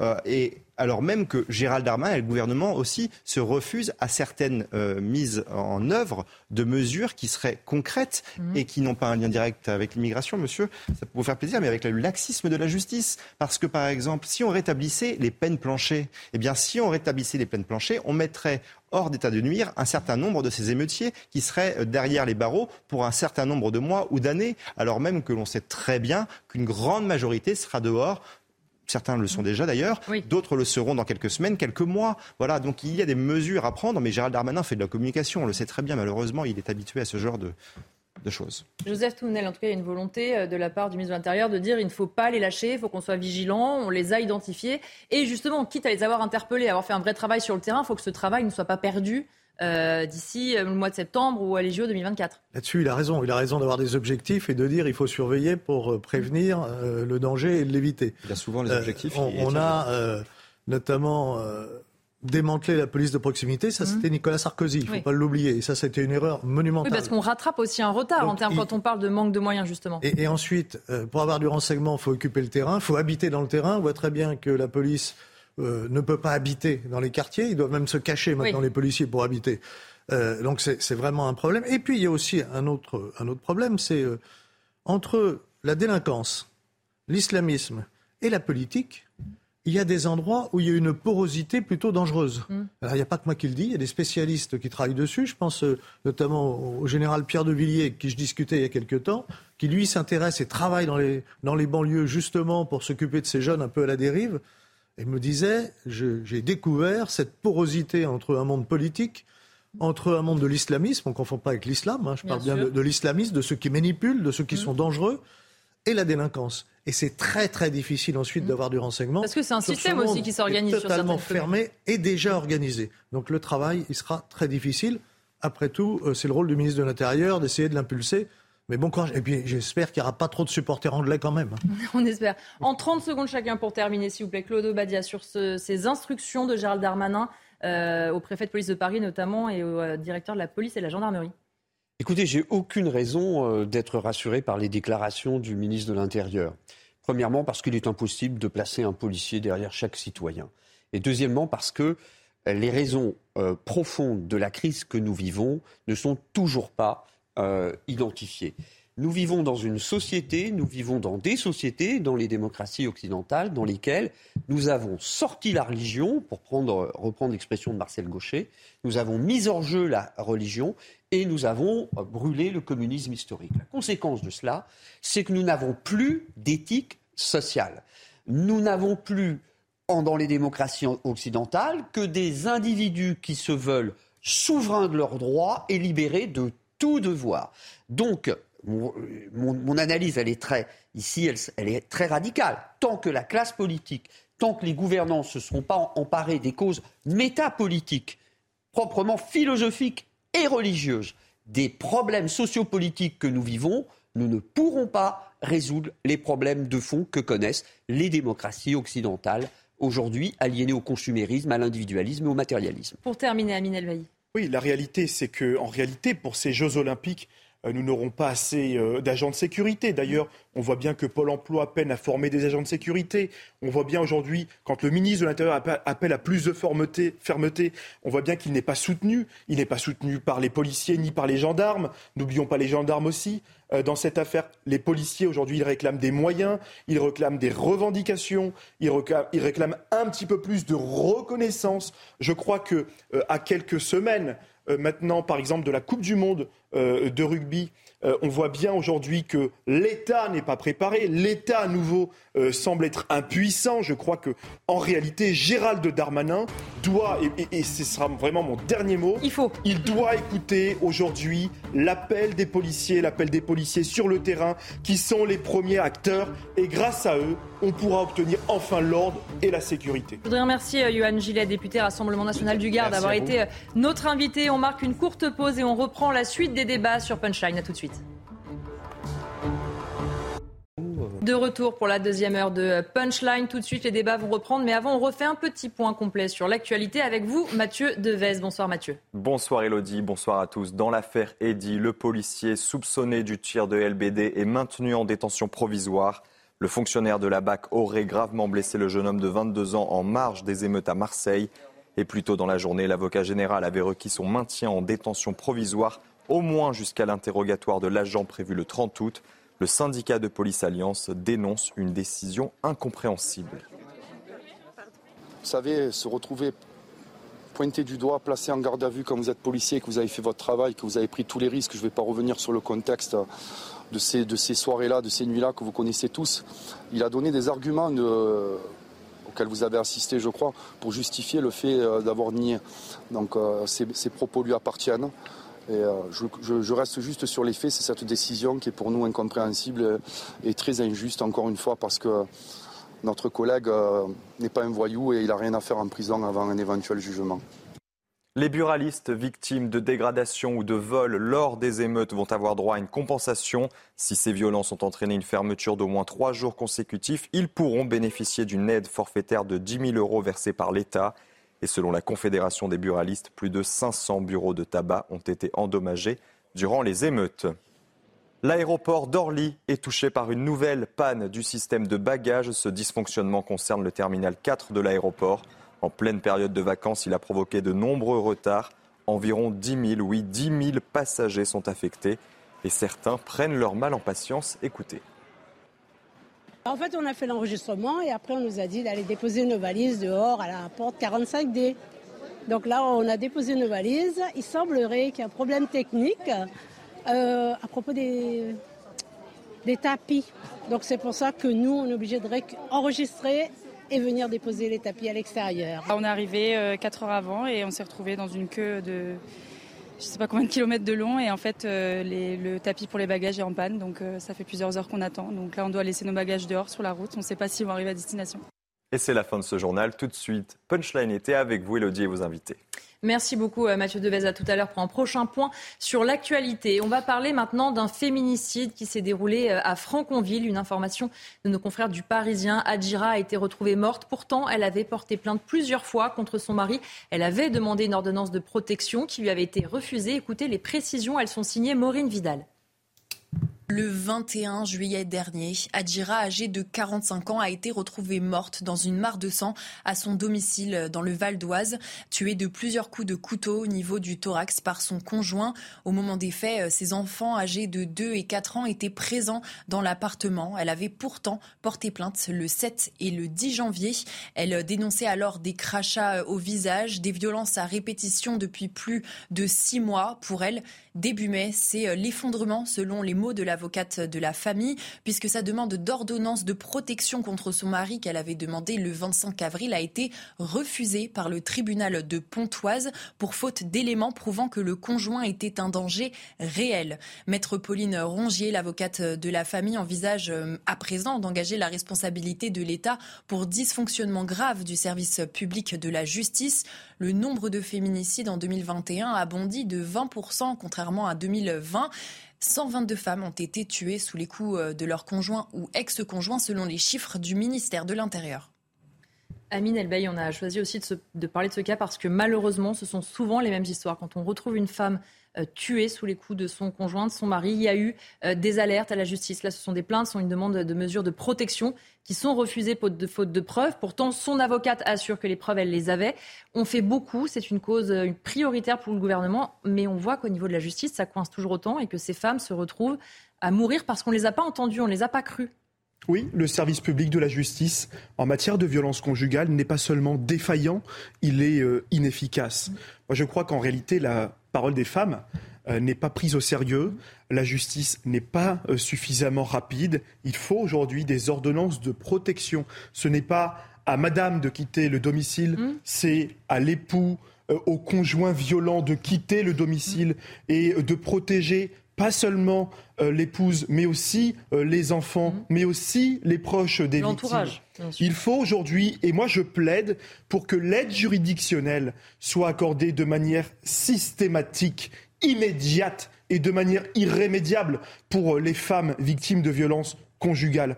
Et enfin, et je le crois, ces femmes ont besoin aujourd'hui d'être prises au sérieux. Mmh. Euh, la parole des femmes aujourd'hui, elle a pendant trop longtemps euh, été euh, cachée, cachée sous le tapis pendant trop longtemps. les femmes se sont tues pendant trop longtemps, je crois, et, sincèrement, pendant trop longtemps, pour l'avoir vu de mes propres yeux, à Roubaix, euh, dans une ville où 30% euh, des familles sont monoparentales. Ce n'est pas pour rien. C'est aussi parce que ces femmes, pendant trop longtemps, elles ont été délaissées, délaissées par l'administration, délaissées par l'institution policière, délaissées par la justice. Une plainte, mais allez-y, rentrez chez vous. Non, moi je crois que dès la première main courante, dès la première plainte, on doit prendre ces femmes au sérieux. Et il y a eu des propositions en ce sens, notamment une juridiction spécialisée, chargée de rendre euh, notamment euh, des ordonnances de protection en moins de 24 heures, euh, chargée de condamner, condamner plus vite, plus rapidement. Voilà, je crois qu'un bracelet anti-rapprochement, ça suffit pas. Il faut vraiment un accompagnement dans la durée. et enfin, peut-être un, dernier point. très sincèrement, il va falloir aussi mener des campagnes de prévention, mmh. de prévention dès le collège, dès le lycée, parce que c'est là où tout se joue dans la prévention, dans l'éducation, dans l'éradication de, la violence. Très sincèrement, euh, j'ai beaucoup de peine. J'ai presque en fait envie de m'excuser pour les femmes, mmh. très sincèrement. Euh, parce que je me dis qu'à chaque fois, on porte des discours politiques pour dire bah oui, on va faire plus, et en fait, à la fin, on fait rien. Et à chaque fois, il y a des féminicides, et à chaque fois, euh, la parole des femmes euh, n'est pas prise au, sérieux, il va falloir les reconsidérer à un moment. Euh, pas seulement un coup d'allocation, il va falloir vraiment les reconsidérer sérieusement sur le plan pénal et sur le plan judiciaire. Claude Badia, on sait aussi ce que ça coûte, hein, la peur qu'ont ces femmes d'aller euh, porter plainte, la peur que ça se retourne contre elles avec leur mari. Et on se dit, si elles ne sont pas prises au sérieux, le risque, c'est qu'on dit, il faut libérer la parole des femmes. Oui, mais à force d'affaires comme ça, elles n'ont plus le courage d'y aller. Elles se disent, c'est trop de risques à prendre si on ne m'écoute pas, si je dois retourner vers mon mari. C'est quand même une situation qui, qui semble s'éterniser alors qu'on a l'impression qu'on met beaucoup de moyens là-dedans pourtant. Oui, je pense qu'on a on est dans une situation qui est doublement paradoxale. Le premier paradoxe, il a été, euh, vient d'être exposé par Amine Elbaï, euh, puisque euh, on est dans une situation dans laquelle la loi du 9 juillet 2010, qui a été adoptée et qui se donne pour objectif d'accélérer les mesures de protection des femmes qui sont victimes de violences, qui se donnent pour objectif euh, aussi d'expulser euh, de façon plus rapide euh, les auteurs de ces, de ces violences, qui se donnent pour objectif aussi de reconnaître les violences psychologiques qui souvent précèdent ou accompagnent les violences physiques. Bah, cette loi elle a été adoptée, mais comme le disait M. Elbaï, le problème c'est aussi après après le travail du législateur, le travail de l'application euh, de la loi et des moyens conférés à la justice. Et puis l'autre paradoxe, c'est qu'il me semble quand même qu'on vit dans une époque dans laquelle on n'a jamais autant euh, verbalisé, mmh. libéré la parole, la parole euh, des femmes victimes de violences et où l'on voit évidemment augmenter dramatiquement ces actes de violence. Donc ça appelle deux réactions. La première, la prévention. La prévention, elle passe par l'éducation, elle passe par l'école de la République. Et là encore, il y a des moyens qui sont mis en œuvre conséquents depuis pas mal de temps et qui doivent être renforcés. Mais elle passe aussi par, euh, évidemment, le développement des politiques pénales. Et pour terminer, je dirais que malheureusement, et pour revenir euh, au problème que je soulevais euh, il y a quelques minutes, malheureusement, dans une société dans laquelle l'individu se veut souverain roi, dans laquelle l'individu se veut des droits, mais ne s'oblige plus à aucun devoir, dans laquelle le consumérisme et l'égoïsme sont sacralisés, il n'est pas tellement étonnant que la violence déborde la rue pour entrer euh, dans la mmh, vie domestique des Français. Joseph Tounel, effectivement. D'abord, on peut penser à la souffrance de cette femme pendant plusieurs mois. Elle a vécu l'enfer. Il y a trois victimes là. Il y a cette femme qui est morte, deux enfants, deux et quatre ans. Que vont-ils devenir? Avec ce qu'ils ont vécu, avec ce qu'ils ont vu, ils ont perdu leur mère.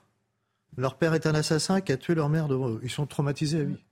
Ces, ces, pauvres gamins, euh, comment les aider à, se reconstruire? Alors, c'est pas impossible, c'est jamais impossible. Oui. Mais c'est très difficile. Après, il y a besoin de moyens, quand il y a une alerte, pour faire une véritable enquête, pour réagir tout de suite. Mais ça demande de gros moyens. Il faut que tous ceux qui, par exemple, quand on va mettre un milliard pour la reconstruction, il faut avoir conscience que c'est un milliard qui ne pourront pas aller pour avoir des moyens de justice et de police pour intervenir rapidement, pour faire une véritable enquête.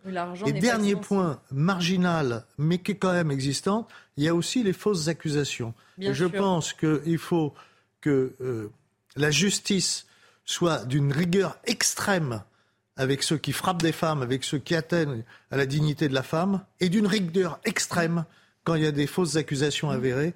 Euh, pour éviter justement euh, qu'on ne prenne pas au sérieux certaines femmes qui sont dans un enfer. Parce que c'est très difficile d'aller dénoncer son conjoint. Bien sûr. une fois que je vais le dénoncer, même s'il y a une enquête... un processus très long avant qu'elle y aille. Mais je dois rentrer chez moi. Bien sûr. Et chez moi, je retrouve qui? Je retrouve mon conjoint. Mm.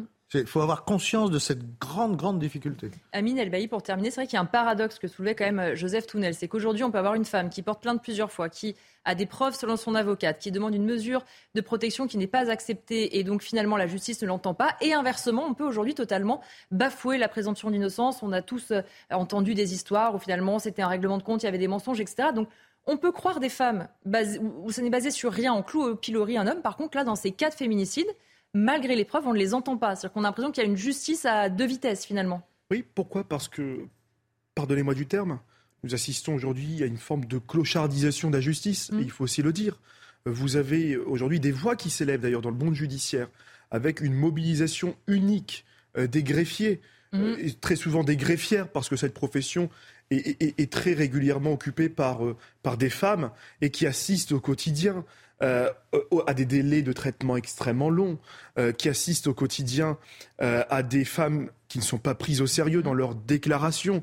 le système administratif et judiciaire français s'est tellement complexifié qu'aujourd'hui, on a découragé les femmes victimes de violences mmh. conjugales à aller elles-mêmes faire la démarche auprès des services de police. Et des actions ont été mises en place, mais elles sont insuffisantes. Euh, il ne faut pas. Euh, aujourd'hui, c'est ce qu'a fait malheureusement l'ancienne ministre, Madame, Madame Schiappa. Mhm. Elle a mis en place effectivement des mesures en matière de verbalisation, de contravention. Sauf qu'aujourd'hui, nous, nous assistons pas seulement à des contraventions, mais à des délits, à des crimes. Euh, et aujourd'hui, pour prévenir le crime, bah, il faut prendre la femme au sérieux de la première déclaration, renforcer les moyens de la justice. Pourquoi pas constituer une justice spécialisée, mais ne plus s'arrêter uniquement euh, à, euh, aux faits divers et prendre vraiment des mesures efficaces. Merci beaucoup. On se retrouve dans un instant, juste après la pause. On parlera de l'interview d'Emmanuel Macron, président de la République, et des confrères du Figaro. À tout de suite. De retour dans Punchline, je vous le disais juste avant la pause, on va parler euh, maintenant de l'interview accordée par le président de la République à nos confrères du Figaro. Il parle notamment assez largement hein, des émeutes et on va regarder ensemble les propos du chef de l'État d'abord sur sa volonté de remettre de l'ordre. Il dit ceci, on ne peut pas faire nation si on n'a pas confiance dans la parole publique, si on n'a pas confiance dans les autorités, dans ses parents, dans ses maîtres. L'ordre ne se réduit pas à sa pointe immergée, la police et la justice. Il dit qu'il veut remettre aussi l'autorité démocratique, l'autorité à l'école et l'autorité euh, parentale face aux délits de la famille. Euh, Joseph Touvenel, sur ce diagnostic, est-ce qu'il a raison euh, le, besoin d'ordre, d'autorité, on entend beaucoup du côté du chef de l'État. Il a raison, il a raison d'employer le terme confiance, mais la confiance, ça ne se décrète pas. Mm. La confiance, ça se mérite. Et je suis désolé, mais depuis que M. Macron occupe le pouvoir, euh, un jour il dit quelque chose, le lendemain il dit son contraire. il a une politique, on a, on a beaucoup de mal à suivre. Hein. Quand il fait une déclaration pro-immigration où il nous dit il faut faire venir plus d'immigrés, quand un autre jour il nous dit non, non, il y en a trop. On retrouve ça dans ses déclarations. Mm. Quelle confiance on peut avoir? Mm les mensonges de son gouvernement, parce qu'il y a des mensonges. Enfin, M. Darmanin, euh, quand il, nous dit c'est les supporters anglais au Stade de France, euh, c'est un mensonge énorme, avéré, que tout le monde a pu constater. On ne peut pas avoir la confiance. Mm. Quand il parle de maître, par exemple, pour l'école, oui. Mais un maître, ça se respecte mm. parce qu'il est respectable. Et un problème de notre classe politique, alors que la politique c'est noble et, c'est difficile, c'est que pour beaucoup, ils ne sont pas respectables. Mm. Ils sont là, on a l'impression qu'ils sont là pour avoir le pouvoir et garder le pouvoir, alors qu'un maître, on le respecte parce qu'il a un idéal et il nous pousse vers cet idéal. je pense pas que, enfin, je ne vois pas quel est l'idéal de M. Macron, si ce n'est occuper le pouvoir. Je voudrais qu'on regarde aussi comment il justifie le fait de ne s'être pas exprimé pendant euh, cette crise des émeutes, d'avoir pris un peu de temps pour le faire. Il dit ceci Je me suis gardé de réagir à chaud, je l'ai fait à dessein parce que dans les moments d'émotion, on est sommé de choisir son camp et donc on dit toujours des bêtises. Claude Obadia, est-ce qu'on peut comprendre que le chef de l'État ait choisi, un, de ne pas réagir à chaud? C'est pas forcément le rôle du chef de l'État et n'ait pas voulu prendre la parole pour éviter l'embrasement parce que forcément chaque prise de parole du chef de l'État qui s'en serait suivie par exemple par d'autres nuits d'émeutes, ça ne donne pas un très bon signal ou une très bonne image. C'est pas un fonctionnaire de l'éducation nationale qui fait du jugement euh, l'objet même de son enseignement, qui reprochera au président de la République de ne pas avoir pris le temps de la réflexion mm. et d'avoir sacrifié le spontanéisme au jugement et au temps du recueillement et de la pensée. En revanche, je suis très étonné tout de même que le président de la République craignent de fâcher les Français s'il prend la parole. C'est l'interprétation qu'on en fait nous, hein. c'est pas non plus ce qu'il dit. Parce que si le chef de l'État fâche les Français en prenant la parole, c'est que il avoue par là même ou qu'il avouerait par là même qu'il ne représente pas de façon sérieuse. Oui, mais comme les élus sont agressés, ils sont agressés ou menacés, pas forcément pour eux, pour ce qu'ils représentent, malheureusement aussi. Voilà. Alors, un mot quand même sur l'autorité à l'école. Mhm. Euh, là, franchement, je demande à voir. Et je demande à voir parce que ça fait 50 ans que les politiques se suivent et se ressemblent. Ça fait 50 ans depuis la fin des années 60 qu'il n'y a pas eu d'alternance en matière de politique scolaire en France et 50 ans qu'on a développé des politiques de déscolarisation de l'école. On a ringardisé les maîtres pour leur substituer des animateurs. On a fait sortir les élèves de l'école pour y placer des jeunes et on a ruiné l'autorité des maîtres en disqualifiant le savoir et en centrant la pédagogie sur l'élève dans une école qui devrait s'adapter à lui et non plus à laquelle il devrait s'adapter. Donc, euh, si le chef du gouvernement, si le président de la République veulent réhabiliter l'autorité à l'école, je crois qu'il va falloir que d'ici le 1er septembre, il se, retourne, il se retrouve sacrément les manches parce qu'il y a beaucoup de travail après 50 ans d'immobilisme, de continuisme, sans la moindre rupture en termes de politique éducative en France. Amine Elbaï, sur euh, cette façon d'avoir géré le temps de parole du chef de l'État, quelle interprétation euh, vous en faites? Est-ce qu'il fallait réagir euh, tout de suite? Est-ce que c'est bien aussi de prendre le temps? Ces ministres se sont exprimés largement en attendant, évidemment. Je crois que Emmanuel Macron a démissionné et déserté face aux émeutiers. Il n'a pas pris la parole face aux émeutiers. Il a refusé toute allocution présidentielle le 14 juillet. Et croyez-moi que son allocution présidentielle aurait peut-être permis de contribuer à retrouver le calme. Je n'oublie pas euh, le président euh, de la République lorsqu'il a d'ailleurs piétiné euh, la présomption d'innocence à l'occasion de, l'affaire Naël. Mais justement, sa, seule et première prise de parole a été quand même beaucoup reprochée voyez-vous, pourquoi elle a été reprochée? Elle a été reprochée parce qu'aujourd'hui, nous avons un gouvernement sans vision et un président de la République sans cap. Mhm. Pourquoi? Parce qu'il refuse euh, évidemment de reconnaître le lien entre explosion de la violence et montée de l'immigration incontrôlée, laquelle? C'est bien évidemment le regroupement familial qui est aujourd'hui euh, justifié par euh, une immigration économique, le refus du président de la République quand même, et il faut le dire, de remettre en cause un certain nombre euh, de réglementations de l'Union européenne. Voyez-vous, aujourd'hui, nous souffrons, nous souffrons en fait de vivre dans l'Union européenne. Parce que l'Union européenne nous oblige, au nom de cet article 8 de la Convention européenne des droits de l'homme, d'accueillir tout et n'importe quoi. Mais le président de la République vous répondrait qu'on n'est pas une île et qu'on ne peut pas sortir l'Union européenne comme ça. C'est ce qu'il a répondu justement à nos confrères du Figaro. Mais nous pouvons d'abord renégocier euh, les traités européens, euh, premièrement. La deuxième chose, c'est qu'il a rejeté effectivement la proposition de loi constitutionnelle des LR. La question que je pose aux LR, c'est jusqu'à quand Aujourd'hui, les républicains accepteront-ils d'être la roue de carrosse du président de la République? Est-ce qu'ils ont un autre choix? Mais aujourd'hui, oui, il y a un autre choix. Je crois qu'aujourd'hui, en fait, la droite et la gauche, c'est terminé. Mmh. Je crois qu'en réalité, il y a deux camps dans notre pays. Il y a le camp des wokistes, le camp des communistes, le camp des socialistes qui ont abîmé le pays pendant 30 mmh. ans, et il y a le camp des patriotes, des républicains qui en réalité pensent la même chose. Mais, alors vous mettez la majorité où? Il est du côté woke, Emmanuel Macron Non, je crois qu'en réalité Emmanuel Macron est dans le déni le plus total parce qu'il refuse évidemment de reconnaître euh, le lien entre explosion de la violence et montée de l'immigration. Ce n'est pas faire offense. Ce n'est absolument pas faire offense aux enfants d'immigrés que nous sommes, que je suis, euh, parce qu'il euh, y a une autre question qui se pose en réalité. Ce n'est pas la question socio-économique. vous savez, je crois en une société avec des droits, bien sûr, mais aussi des devoirs. Il refuse, par exemple, de rétablir l'ordre social en remettant en cause par exemple la question des logements sociaux. Mmh. Euh, on ne peut pas attribuer indéfiniment des logements sociaux à des gens qui ne respectent pas les règles. On ne peut pas aujourd'hui continuer à distribuer euh, des allocations, le RSA à des familles qui ne respectent pas les forces de l'ordre. Je crois qu'il faut revoir ce contrat social dans la société. Il faut aller plus loin, finalement, et les, policiers le demandent. Les policiers vous disent, nous, on ne peut plus être le seul service public qui intervient dans ces quartiers. Et pendant ce temps, dans la Creuse, dans le Cantal, dans l'Aveyron, vous avez des gens qui habitent dans les campagnes et qui vous disent, bah nous, on est totalement oubliés. On est totalement effacés de tous ces débats. Et si vous nous donnez au moins un milliard, peut-être que notre quotidien changera.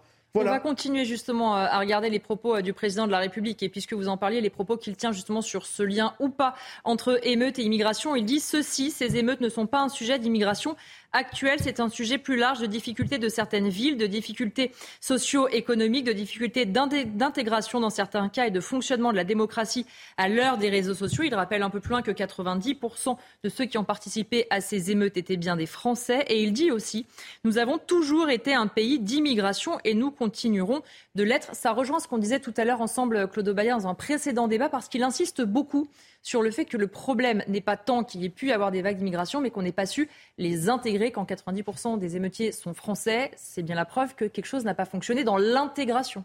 Oui, bien sûr, parce que quand le président de la République euh, dit que plus de 90% des émeutiers euh, sont de nationalité française, il ne dit mot de leur culture et il ne dit mot de la culture dans laquelle ils se reconnaissent. Or, je crains que parmi les émeutiers et les jeunes des cités aujourd'hui, mmh. il y ait un grand nombre d'individus, un grand nombre de jeunes qui peinent à se reconnaître dans les valeurs démocratiques qui euh, euh, euh, font l'honneur de la culture européenne.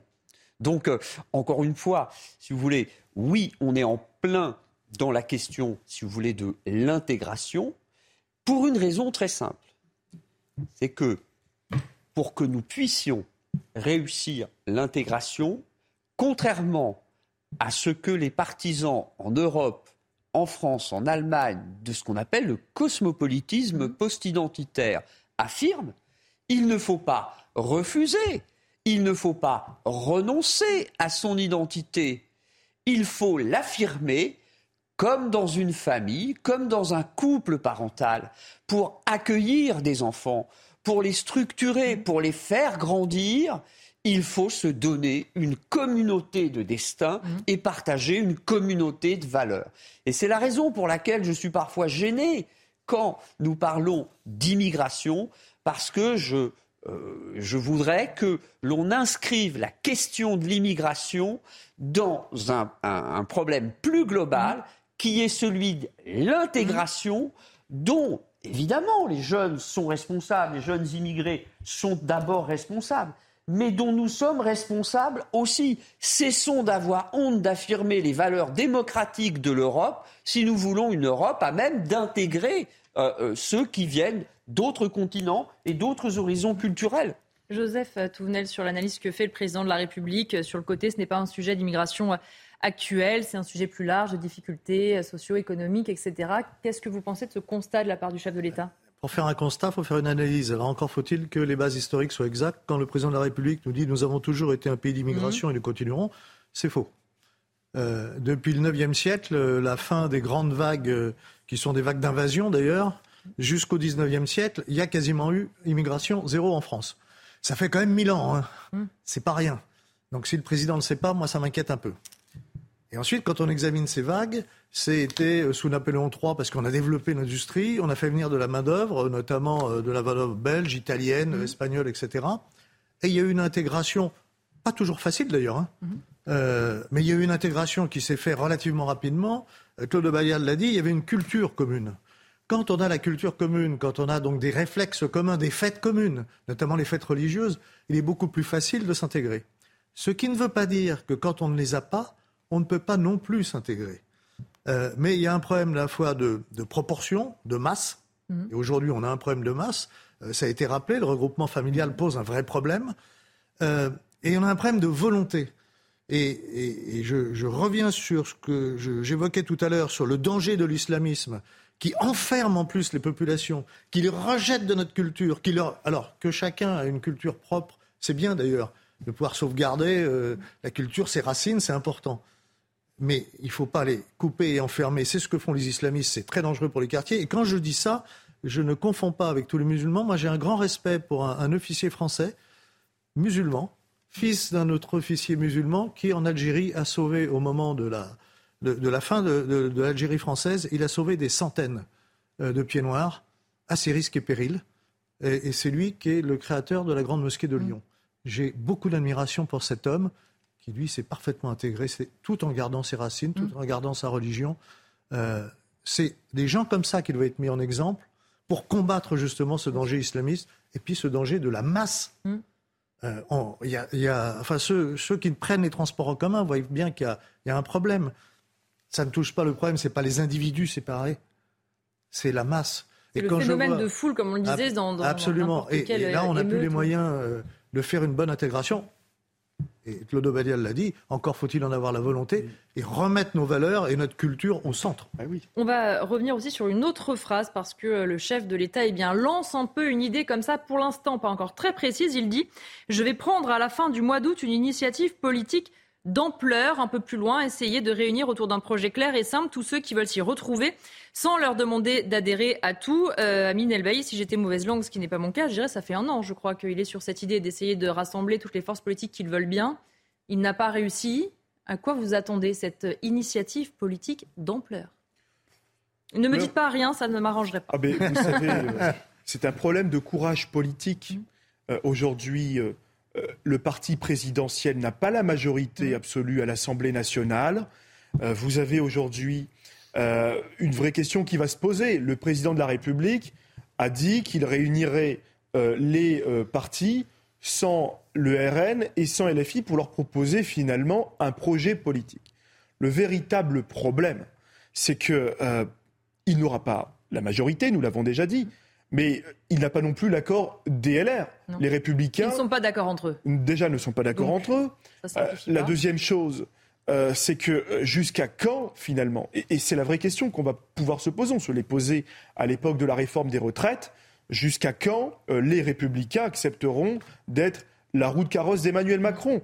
Emmanuel Macron a balayé d'un revers de la main la proposition de loi constitutionnelle mhm. sur l'immigration. Il reste plus que deux solutions pour les républicains soit il dépose une motion de censure. Et dans ce cas-là. Mais est-ce qu'il pourrait le faire Puisque le président de la République dit que sur le projet de loi immigration, il pourrait déposer. Il pourrait faire passer cette loi avec un 49.3. Olivier Marlex avait été clair, ils déposeront une motion de censure. Sera-t-elle euh, votée par l'intégralité des groupes suivi du LR On n'est même pas sûr. Mais... Les Républicains sont un peu à la croisée des chemins. Ils sont menacés de disparition. Il y a euh, très peu de députés qui acceptent de repartir aux élections mmh. législatives parce qu'ils ont peur tout simplement de se prendre une tolle. Mmh. Euh, soit les républicains Et moi, j'ai beaucoup de respect pour Jean-François Copé, le maire de Meaux, qui vous dit, bah, lui, il est partisan d'un accord avec mm. Emmanuel Macron. Il a tout mon respect parce que sa ligne politique, qui n'est pas la mienne, euh, a le mérite d'être très claire. Mm. Et puis, vous avez les autres, qui sont dans une forme de renoncement infini. Ils ne veulent pas d'union des électeurs de droite mm. et ils ne veulent pas aller chez Macron. Croyez-moi qu'ils vont finir par disparaître.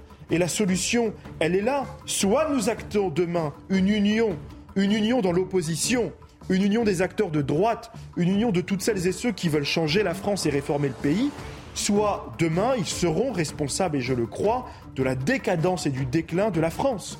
On se retrouve dans un instant, Marc, une dernière pause dans Punchline et on parlera notamment du maire de Fréjus qui interdit le burkini sur ses plages. A tout de suite. De retour avec mes invités pour la dernière partie de Punchline. On va parler maintenant euh, de Fréjus parce que euh, le maire David Rachlin a annoncé hier qu'il allait interdire le burkini sur le domaine maritime fréjusien. C'est annoncé par voie de communiqué. Alors pour se justifier, euh, il explique qu'il parle du port de tenue couvrante et ample. Il se dit soucieux de la sécurité, de l'hygiène publique.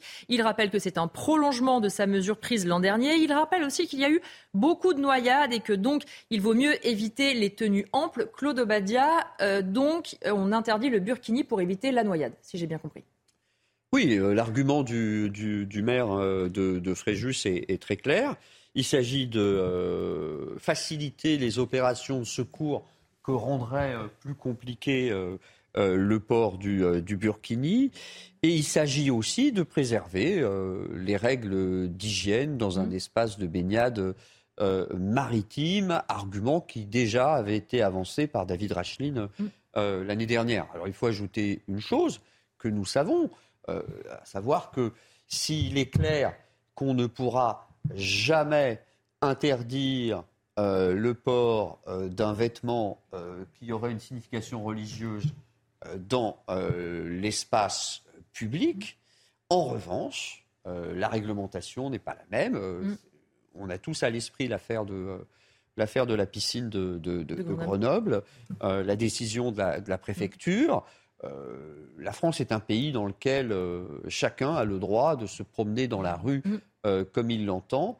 Et il se trouve que la, plage peut, d'un certain point de vue, être considérée comme un espace public comparable à la rue et non pas euh, comme le lieu de l'exercice ou de l'opération d'un service public. Mm. Donc la décision en fait euh, euh, du maire, qui est une décision d'ordre municipal, est évidemment critiquable si elle est défendable. Mm. Amine Elbaï, effectivement, on sait que sur les plages, c'est beaucoup plus compliqué. Dans les piscines, c'est souvent pour des questions d'hygiène ou de toute façon, dans les piscines, les hommes, par exemple, n'ont pas forcément le droit non plus aux caleçons de bain un peu amples, etc. On sait que c'est toujours très compliqué sur les plages. À Mandelieu-la-Napoule, par exemple, l'arrêté a été euh, retoqué. Il essaye de jouer euh, finement, David Rachlin, c'est-à-dire que là, il ne parle pas forcément d'ordre public comme c'était le cas à Mandelieu-la-Napoule. Il pense plutôt euh, hygiène, éviter les noyades, etc. Vous trouvez que la ficelle est un peu grosse? Oui, vous savez, en principe, le Conseil d'État ne rend pas d'arrêt de règlement. Mmh. Mais le Conseil d'État avait critiqué, dans le précédent arrêt, l'absence de considération de principe dans l'interdiction du burkini sur l'hygiène et le risque de sécurité. Euh, ici, ce qui est euh, assez d'ailleurs euh, nouveau, il faut quand même se souligner cet élément nouveau, c'est qu'il n'interdit pas l'accès à la plage. Non. Il interdit le port du burkini pour la baignade. C'est donc un élément de fait nouveau. C'est également un élément de droit nouveau. Mm. et peut-être plus fin et malin, du coup. oui, mais pourquoi le maire l'a fait Le maire l'a fait parce qu'il n'y a pas de loi. Mm. Parce qu'en fait, il y, a un véritable renoncement. Il y a une lâcheté politique aujourd'hui qui est quand même assez insupportable. Parce que ceux qui ont le pouvoir de voter les lois, bien évidemment les députés, les sénateurs, euh, n'ont pas voté de loi pour interdire le port du burkini. Le port du burkini. Il faut quand même bien comprendre la question du port du burkini. Et ne pas, euh, dedans, stigmatiser directement ou indirectement nos millions de compatriotes musulmans. Ce n'est pas un vêtement religieux. C'est d'abord un vêtement sous influence, sous influence culturelle, sous influence politique, des pays qui viennent de l'étranger. Mhm. Euh, je vise bien évidemment l'Arabie saoudite, mais aussi la Turquie, qui eux, mais s'en moquent globalement des musulmans de France. Ce qui leur importe, c'est évidemment de porter cet islam sous influence, qui est un islam politique. Et moi, je crois très sincèrement que nos compatriotes musulmans En fait, ils en ont assez. Ils en ont assez parce qu'ils sont pris en otage. Ils sont pris en otage par cet islam politique et ils sont également pris en otage parce que la classe politique ne les entend pas et ne les comprend pas. Je crois que nous pouvons porter cette logique de neutralité religieuse et cette logique de lutte contre l'islam politique, non pas contre, mais avec nos compatriotes musulmans qui subissent tous ces débats et qui subissent l'islamisme.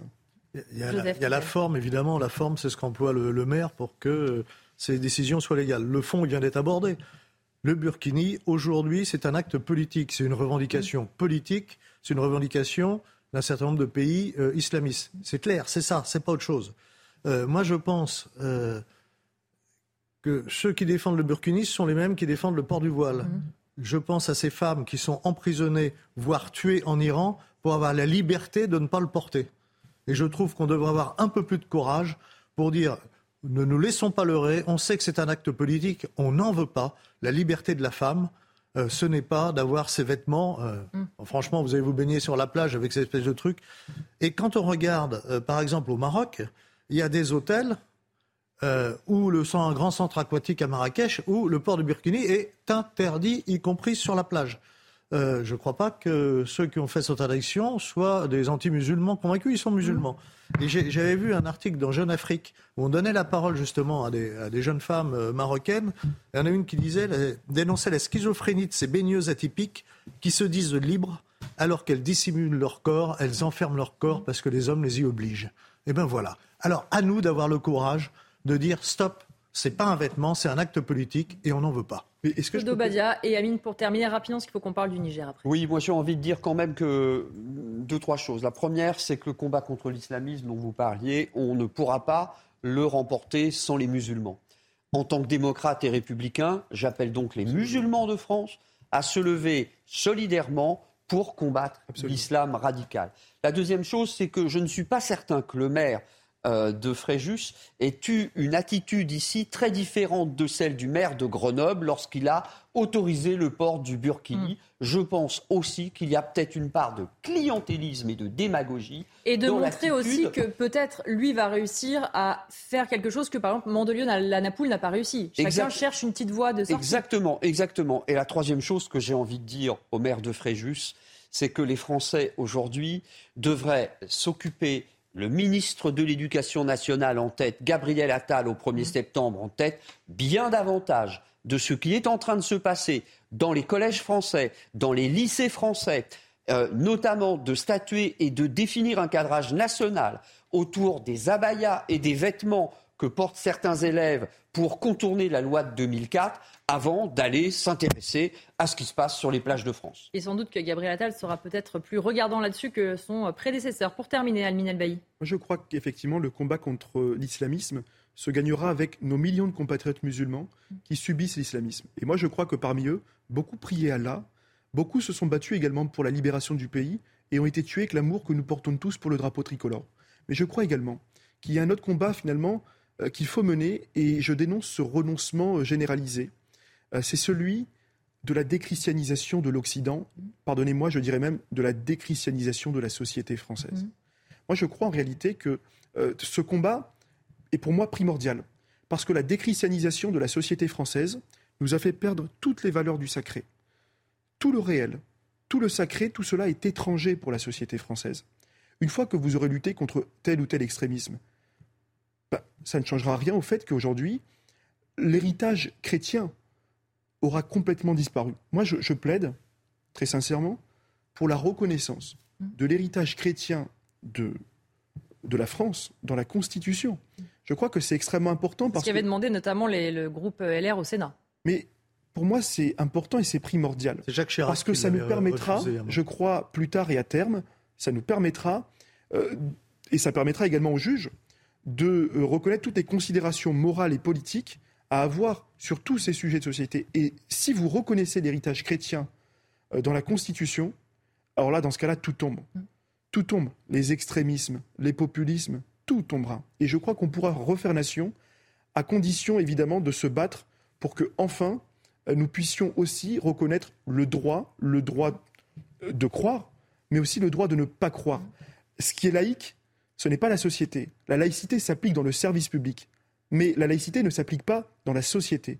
il faut, je crois, rechristianiser la société française. On va parler maintenant d'international et notamment euh, du Niger et on va retrouver euh, Fanny Chauvin, notre correspondante à New York, parce que c'est au tour maintenant des États-Unis de mener une opération euh, d'évacuation au Niger. Les employés non essentiels de l'ambassade américaine et leurs familles vont quitter le pays. Une mesure par excès de précaution pour Washington, mais qui intervient à un moment où le département d'État a élevé son niveau d'alerte au Niger. Bonjour Fanny, merci d'être avec nous. Alors les États-Unis ont attendu pour ordonner cette évacuation. Pourquoi ça a été une décision difficile à prendre pour Joe Biden? Biden. Eh bien, il faut comprendre que le Niger est un allié euh, majeur, stratégique des États-Unis dans la lutte contre le terrorisme. Washington dispose de plus de 1100 soldats répartis sur deux bases militaires, une à Niamey dans la capitale et une plus au nord, euh, équipée d'une importante flotte de drones. Cette base, elle est dédiée à la surveillance et aussi à l'attaque des cellules djihadistes. Elle fournit aussi euh, beaucoup de renseignements aux alliés et à la France.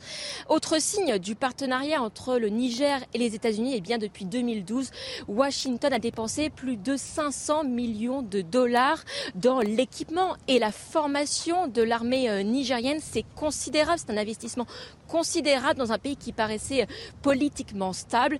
Alors depuis euh, le début de la crise, euh, Joe Biden prend son temps pour réagir. Il ne, il ne veut pas perdre un allié stratégique au milieu du Sahel. Le président américain qui n'a toujours pas qualifié ce putsch militaire de coup d'État, car s'il le fait, il devra mettre fin à l'aide militaire américaine, ce qui laisserait le champ libre aux Russes pour assurer la sécurité du pays, notamment via le groupe de mercenaires Wagner. Merci beaucoup euh, Fanny Chauvin, merci d'avoir été euh, avec nous. On va faire le point aussi hein, sur les évacuations euh, qui ont lieu, les évacuations des ressortissants français. Alors selon notre consultant défense Bruno Clermont, eh c'est une opération réussie. Écoutez-le. On va l'écouter dans un instant. Aminel Bailly, en attendant, euh, sur ce qu'on a entendu, on voit que pour chaque pays, c'est forcément compliqué de savoir quand on évacue, quand on n'évacue pas. On a entendu hier chez nous euh, des personnes qui revenaient euh, très rapidement parce qu'il y a quand même une situation sur place qui évidemment n'est pas encore figée malheureusement et on peut comprendre que même si c'est un excès de précaution, il vaut mieux évacuer maintenant que le regretter après. Oui, bien sûr, la situation au Niger est quasi insurrectionnelle. Je crois cependant qu'aujourd'hui notre pays recule mmh. et que l'identité française et la marque française euh, est rejetée. Elle est rejetée dans certains pays d'Afrique, après euh, évidemment euh, le Mali, après le Burkina Faso, c'est au tour du Niger. Il y a face à cela des crises, des crises que notre pays doit être capable de surmonter, mais il y a également ce déclin, ce déclin de l'image française. Vous savez, la France a des intérêts dans ces pays d'Afrique. On a des intérêts en matière de ressources, notamment 10% de notre uranium qui est importé au Niger. Nous avons également des forces, 1500 soldats à qui il faut rendre hommage et qui se battent euh, nuit et jour pour faire face euh, au djihadisme. Je crois euh, en réalité que si nous voulons regagner, regagner la confiance des peuples africains, nous devons, sur le plan diplomatique, changer notre façon d'aborder ces peuples africains. Que nous disent aujourd'hui les, les, peuples d'Afrique Ils nous disent cessez de nous regarder comme des anciennes colonies, regardez-nous comme des partenaires. Je crois qu'en réalité, c'est toute notre histoire qui est questionnée, et pas seulement. C'est notre rapport aujourd'hui aux sociétés d'Afrique qui est interrogé. Parce que si nous ne réinterrogeons pas notre relation diplomatique avec ces pays, nous allons affronter demain un certain nombre de crises. Des crises migratoires, des crises climatiques, qui vont être extrêmement importantes et qui vont avoir des conséquences irrémédiables pour l'Europe. Il faut aujourd'hui revoir notre relation, notre relation avec ces pays, Bien évidemment, comme la CDAO l'a rappelé, mm. l'ordre constitutionnel doit quand même revenir au Niger. Justement, on va écouter euh, du coup euh, Bruno Clermont pour qui se félicite en tout cas de cette opération d'évacuation. Écoutez-le. Elle a fonctionné euh, extrêmement bien puisqu'en 24 heures, il y a eu cinq rotations d'avions des avions de transport stratégique de l'armée de l'air qui ont évacué à peu près la moitié de ressortissants français et binationaux et, la moitié de ressortissants étrangers, une dizaine de pays. donc la France et l'armée de l'air ont montré à nouveau leur savoir-faire dans la capacité à réagir très vite à une situation de crise. Maintenant, cette évacuation, elle n'était pas obligatoire, elle était sur la base du volontariat.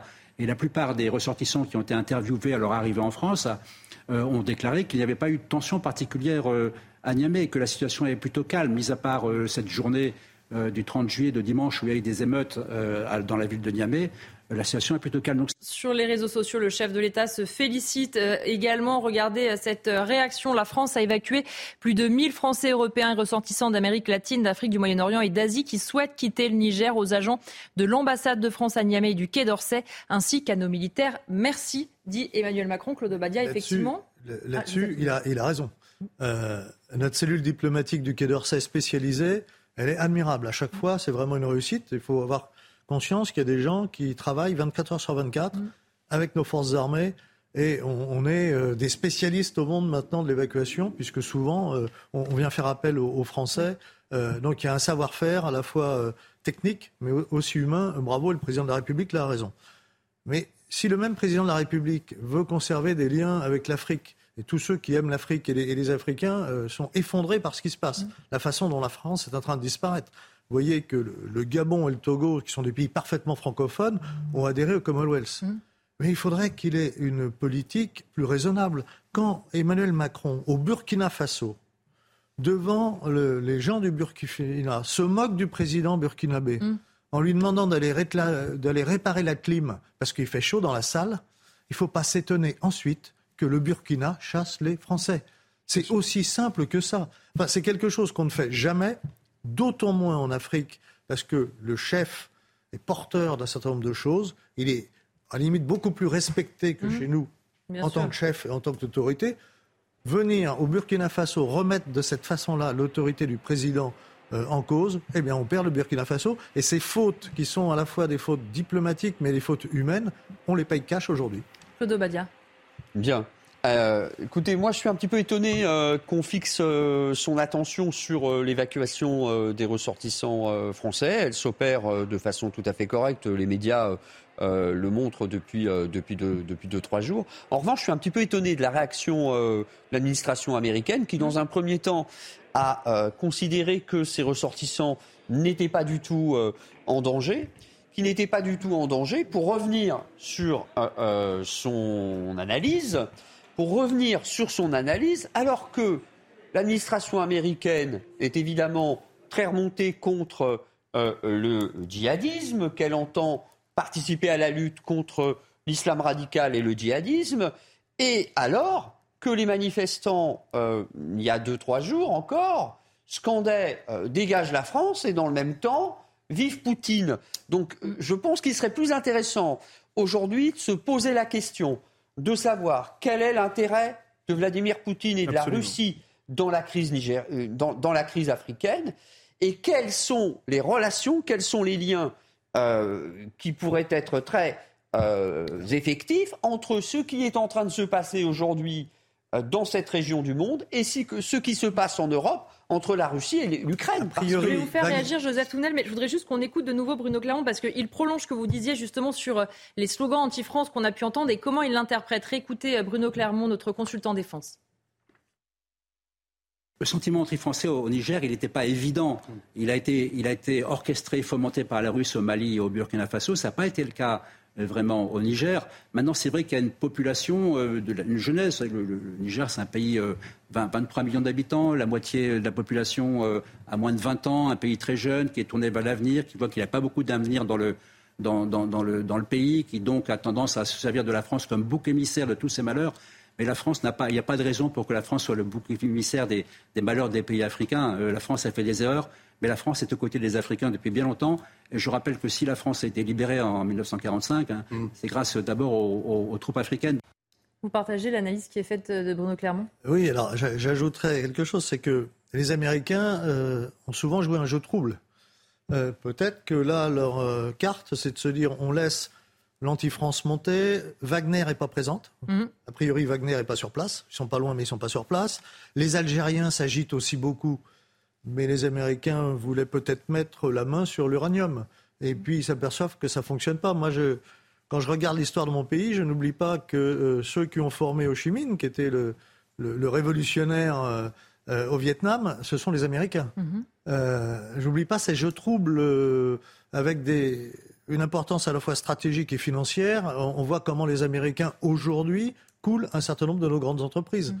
Euh, on voit comment euh, ils ont essayé, enfin, ils ont mis des amendes extraordinaires à la BNP. on voit ce qu'ils ont fait sur le nucléaire, comment ils nous bloquent. Mhm. donc il ne serait pas étonnant non plus que nos amis américains, parce que j'oublie pas non plus toutes ces croix blanches en Normandie, hein, tous mhm, ceux qui sont tombés, mais et des intérêts stratégiques et financiers qui ne soient pas exactement les nôtres, qui soient contents de voir partir en disant on va prendre la place.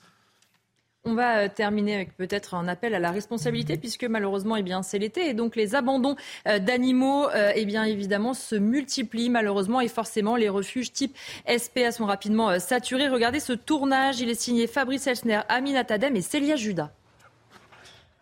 Maman, petit père, viens là, viens doudou. Derrière cette grille, Tismo a du mal à tenir en place. Arrivé il y a deux jours, il a été abandonné par sa propriétaire qui ne pouvait plus subvenir à ses besoins. C'est toujours euh, déchirant euh, de penser à ce que ce qui passe par la tête du chien au moment où il arrive chez nous, qui se retrouve derrière les barreaux, il n'a rien demandé. Cet été, les refuges de la SPA sont une fois de plus saturés. S'ajoute à cela la baisse des adoptions. Les gens vont être moins euh, tentés pour l'adoption parce qu'ils ont déjà projeté le vacances, ce qui est raisonnable aussi. Donc c'est une période compliquée puisque voilà, il y a un flux plutôt d'entrée et moins de sortie. Intéressés, certains visiteurs viennent sur place pour se renseigner, mais restent souvent indécis à cause du désagrément. Euh, de, euh, alors d'une part, on va à un endroit, euh, il y a les plages qui sont interdites aux chiens, les locations qui sont interdites aux chiens. un chien, ça demande beaucoup d'attention, beaucoup d'affection. Il est là pour qu'on s'en occupe. Donc si justement mon style de vie n'est pas forcément compatible avec les attentes d'un animal, c'est pour ça que c'est important de poser des questions avant justement de concrétiser son processus d'adoption. En fait. Élise, elle, a sauté le pas et vient d'adopter Nala, cette chienne de 4 ans. Je suis très heureuse d'être euh, sa nouvelle maîtresse. Ce sera en réalité sa quatrième vie et j'espère euh, sa dernière et la plus heureuse. Actuellement, près de 8000 animaux sont accueillis dans les refuges de la SPA, un chiffre rarement vu à cette période malheureusement, ça crève le cœur à chaque fois de voir euh, tous ces animaux euh, abandonnés. On embrasse évidemment euh, tous ceux qui sont plus responsables avec leurs animaux. On embrasse nos animaux à nous aussi. Si Romy me regarde au cas où, on ne sait pas. Euh, Amine très rapidement, chaque été, c'est la même chose. Chaque été, des gens prennent des chiens et se disent en fait, il ne peut pas aller sur la plage, donc du coup, je l'abandonne. Comme si c'était logique. Oui, vous savez, moi, je suis très attaché à la cause animale. J'ai moi-même deux petits chats. On les embrasse aussi, on embrasse tout le monde. On les embrasse. Je, crois sincèrement qu'il faut euh, il faudra aller un petit peu plus loin et reconnaître la notion de dignité, de dignité parce que ces animaux sont aussi dotés de sensibilité. Bien sûr. Et je pense vraiment très fort à eux. Je crois qu'en fait, c'est aussi les grands oubliés aujourd'hui de la classe politique. Merci à tous les trois d'avoir été mes invités, bien sûr Joseph Touvenel, Amine Elbaï. J'en rappelle Claude Obadia pour rappeler euh, votre livre qu'on va montrer euh, à l'antenne tout de suite. Une petite philosophie du grand large. Tout de suite évidemment, c'est la suite des débats sur CNews. Vous retrouvez face à l'info avec Barbara Klein et ses invités. À tout de suite.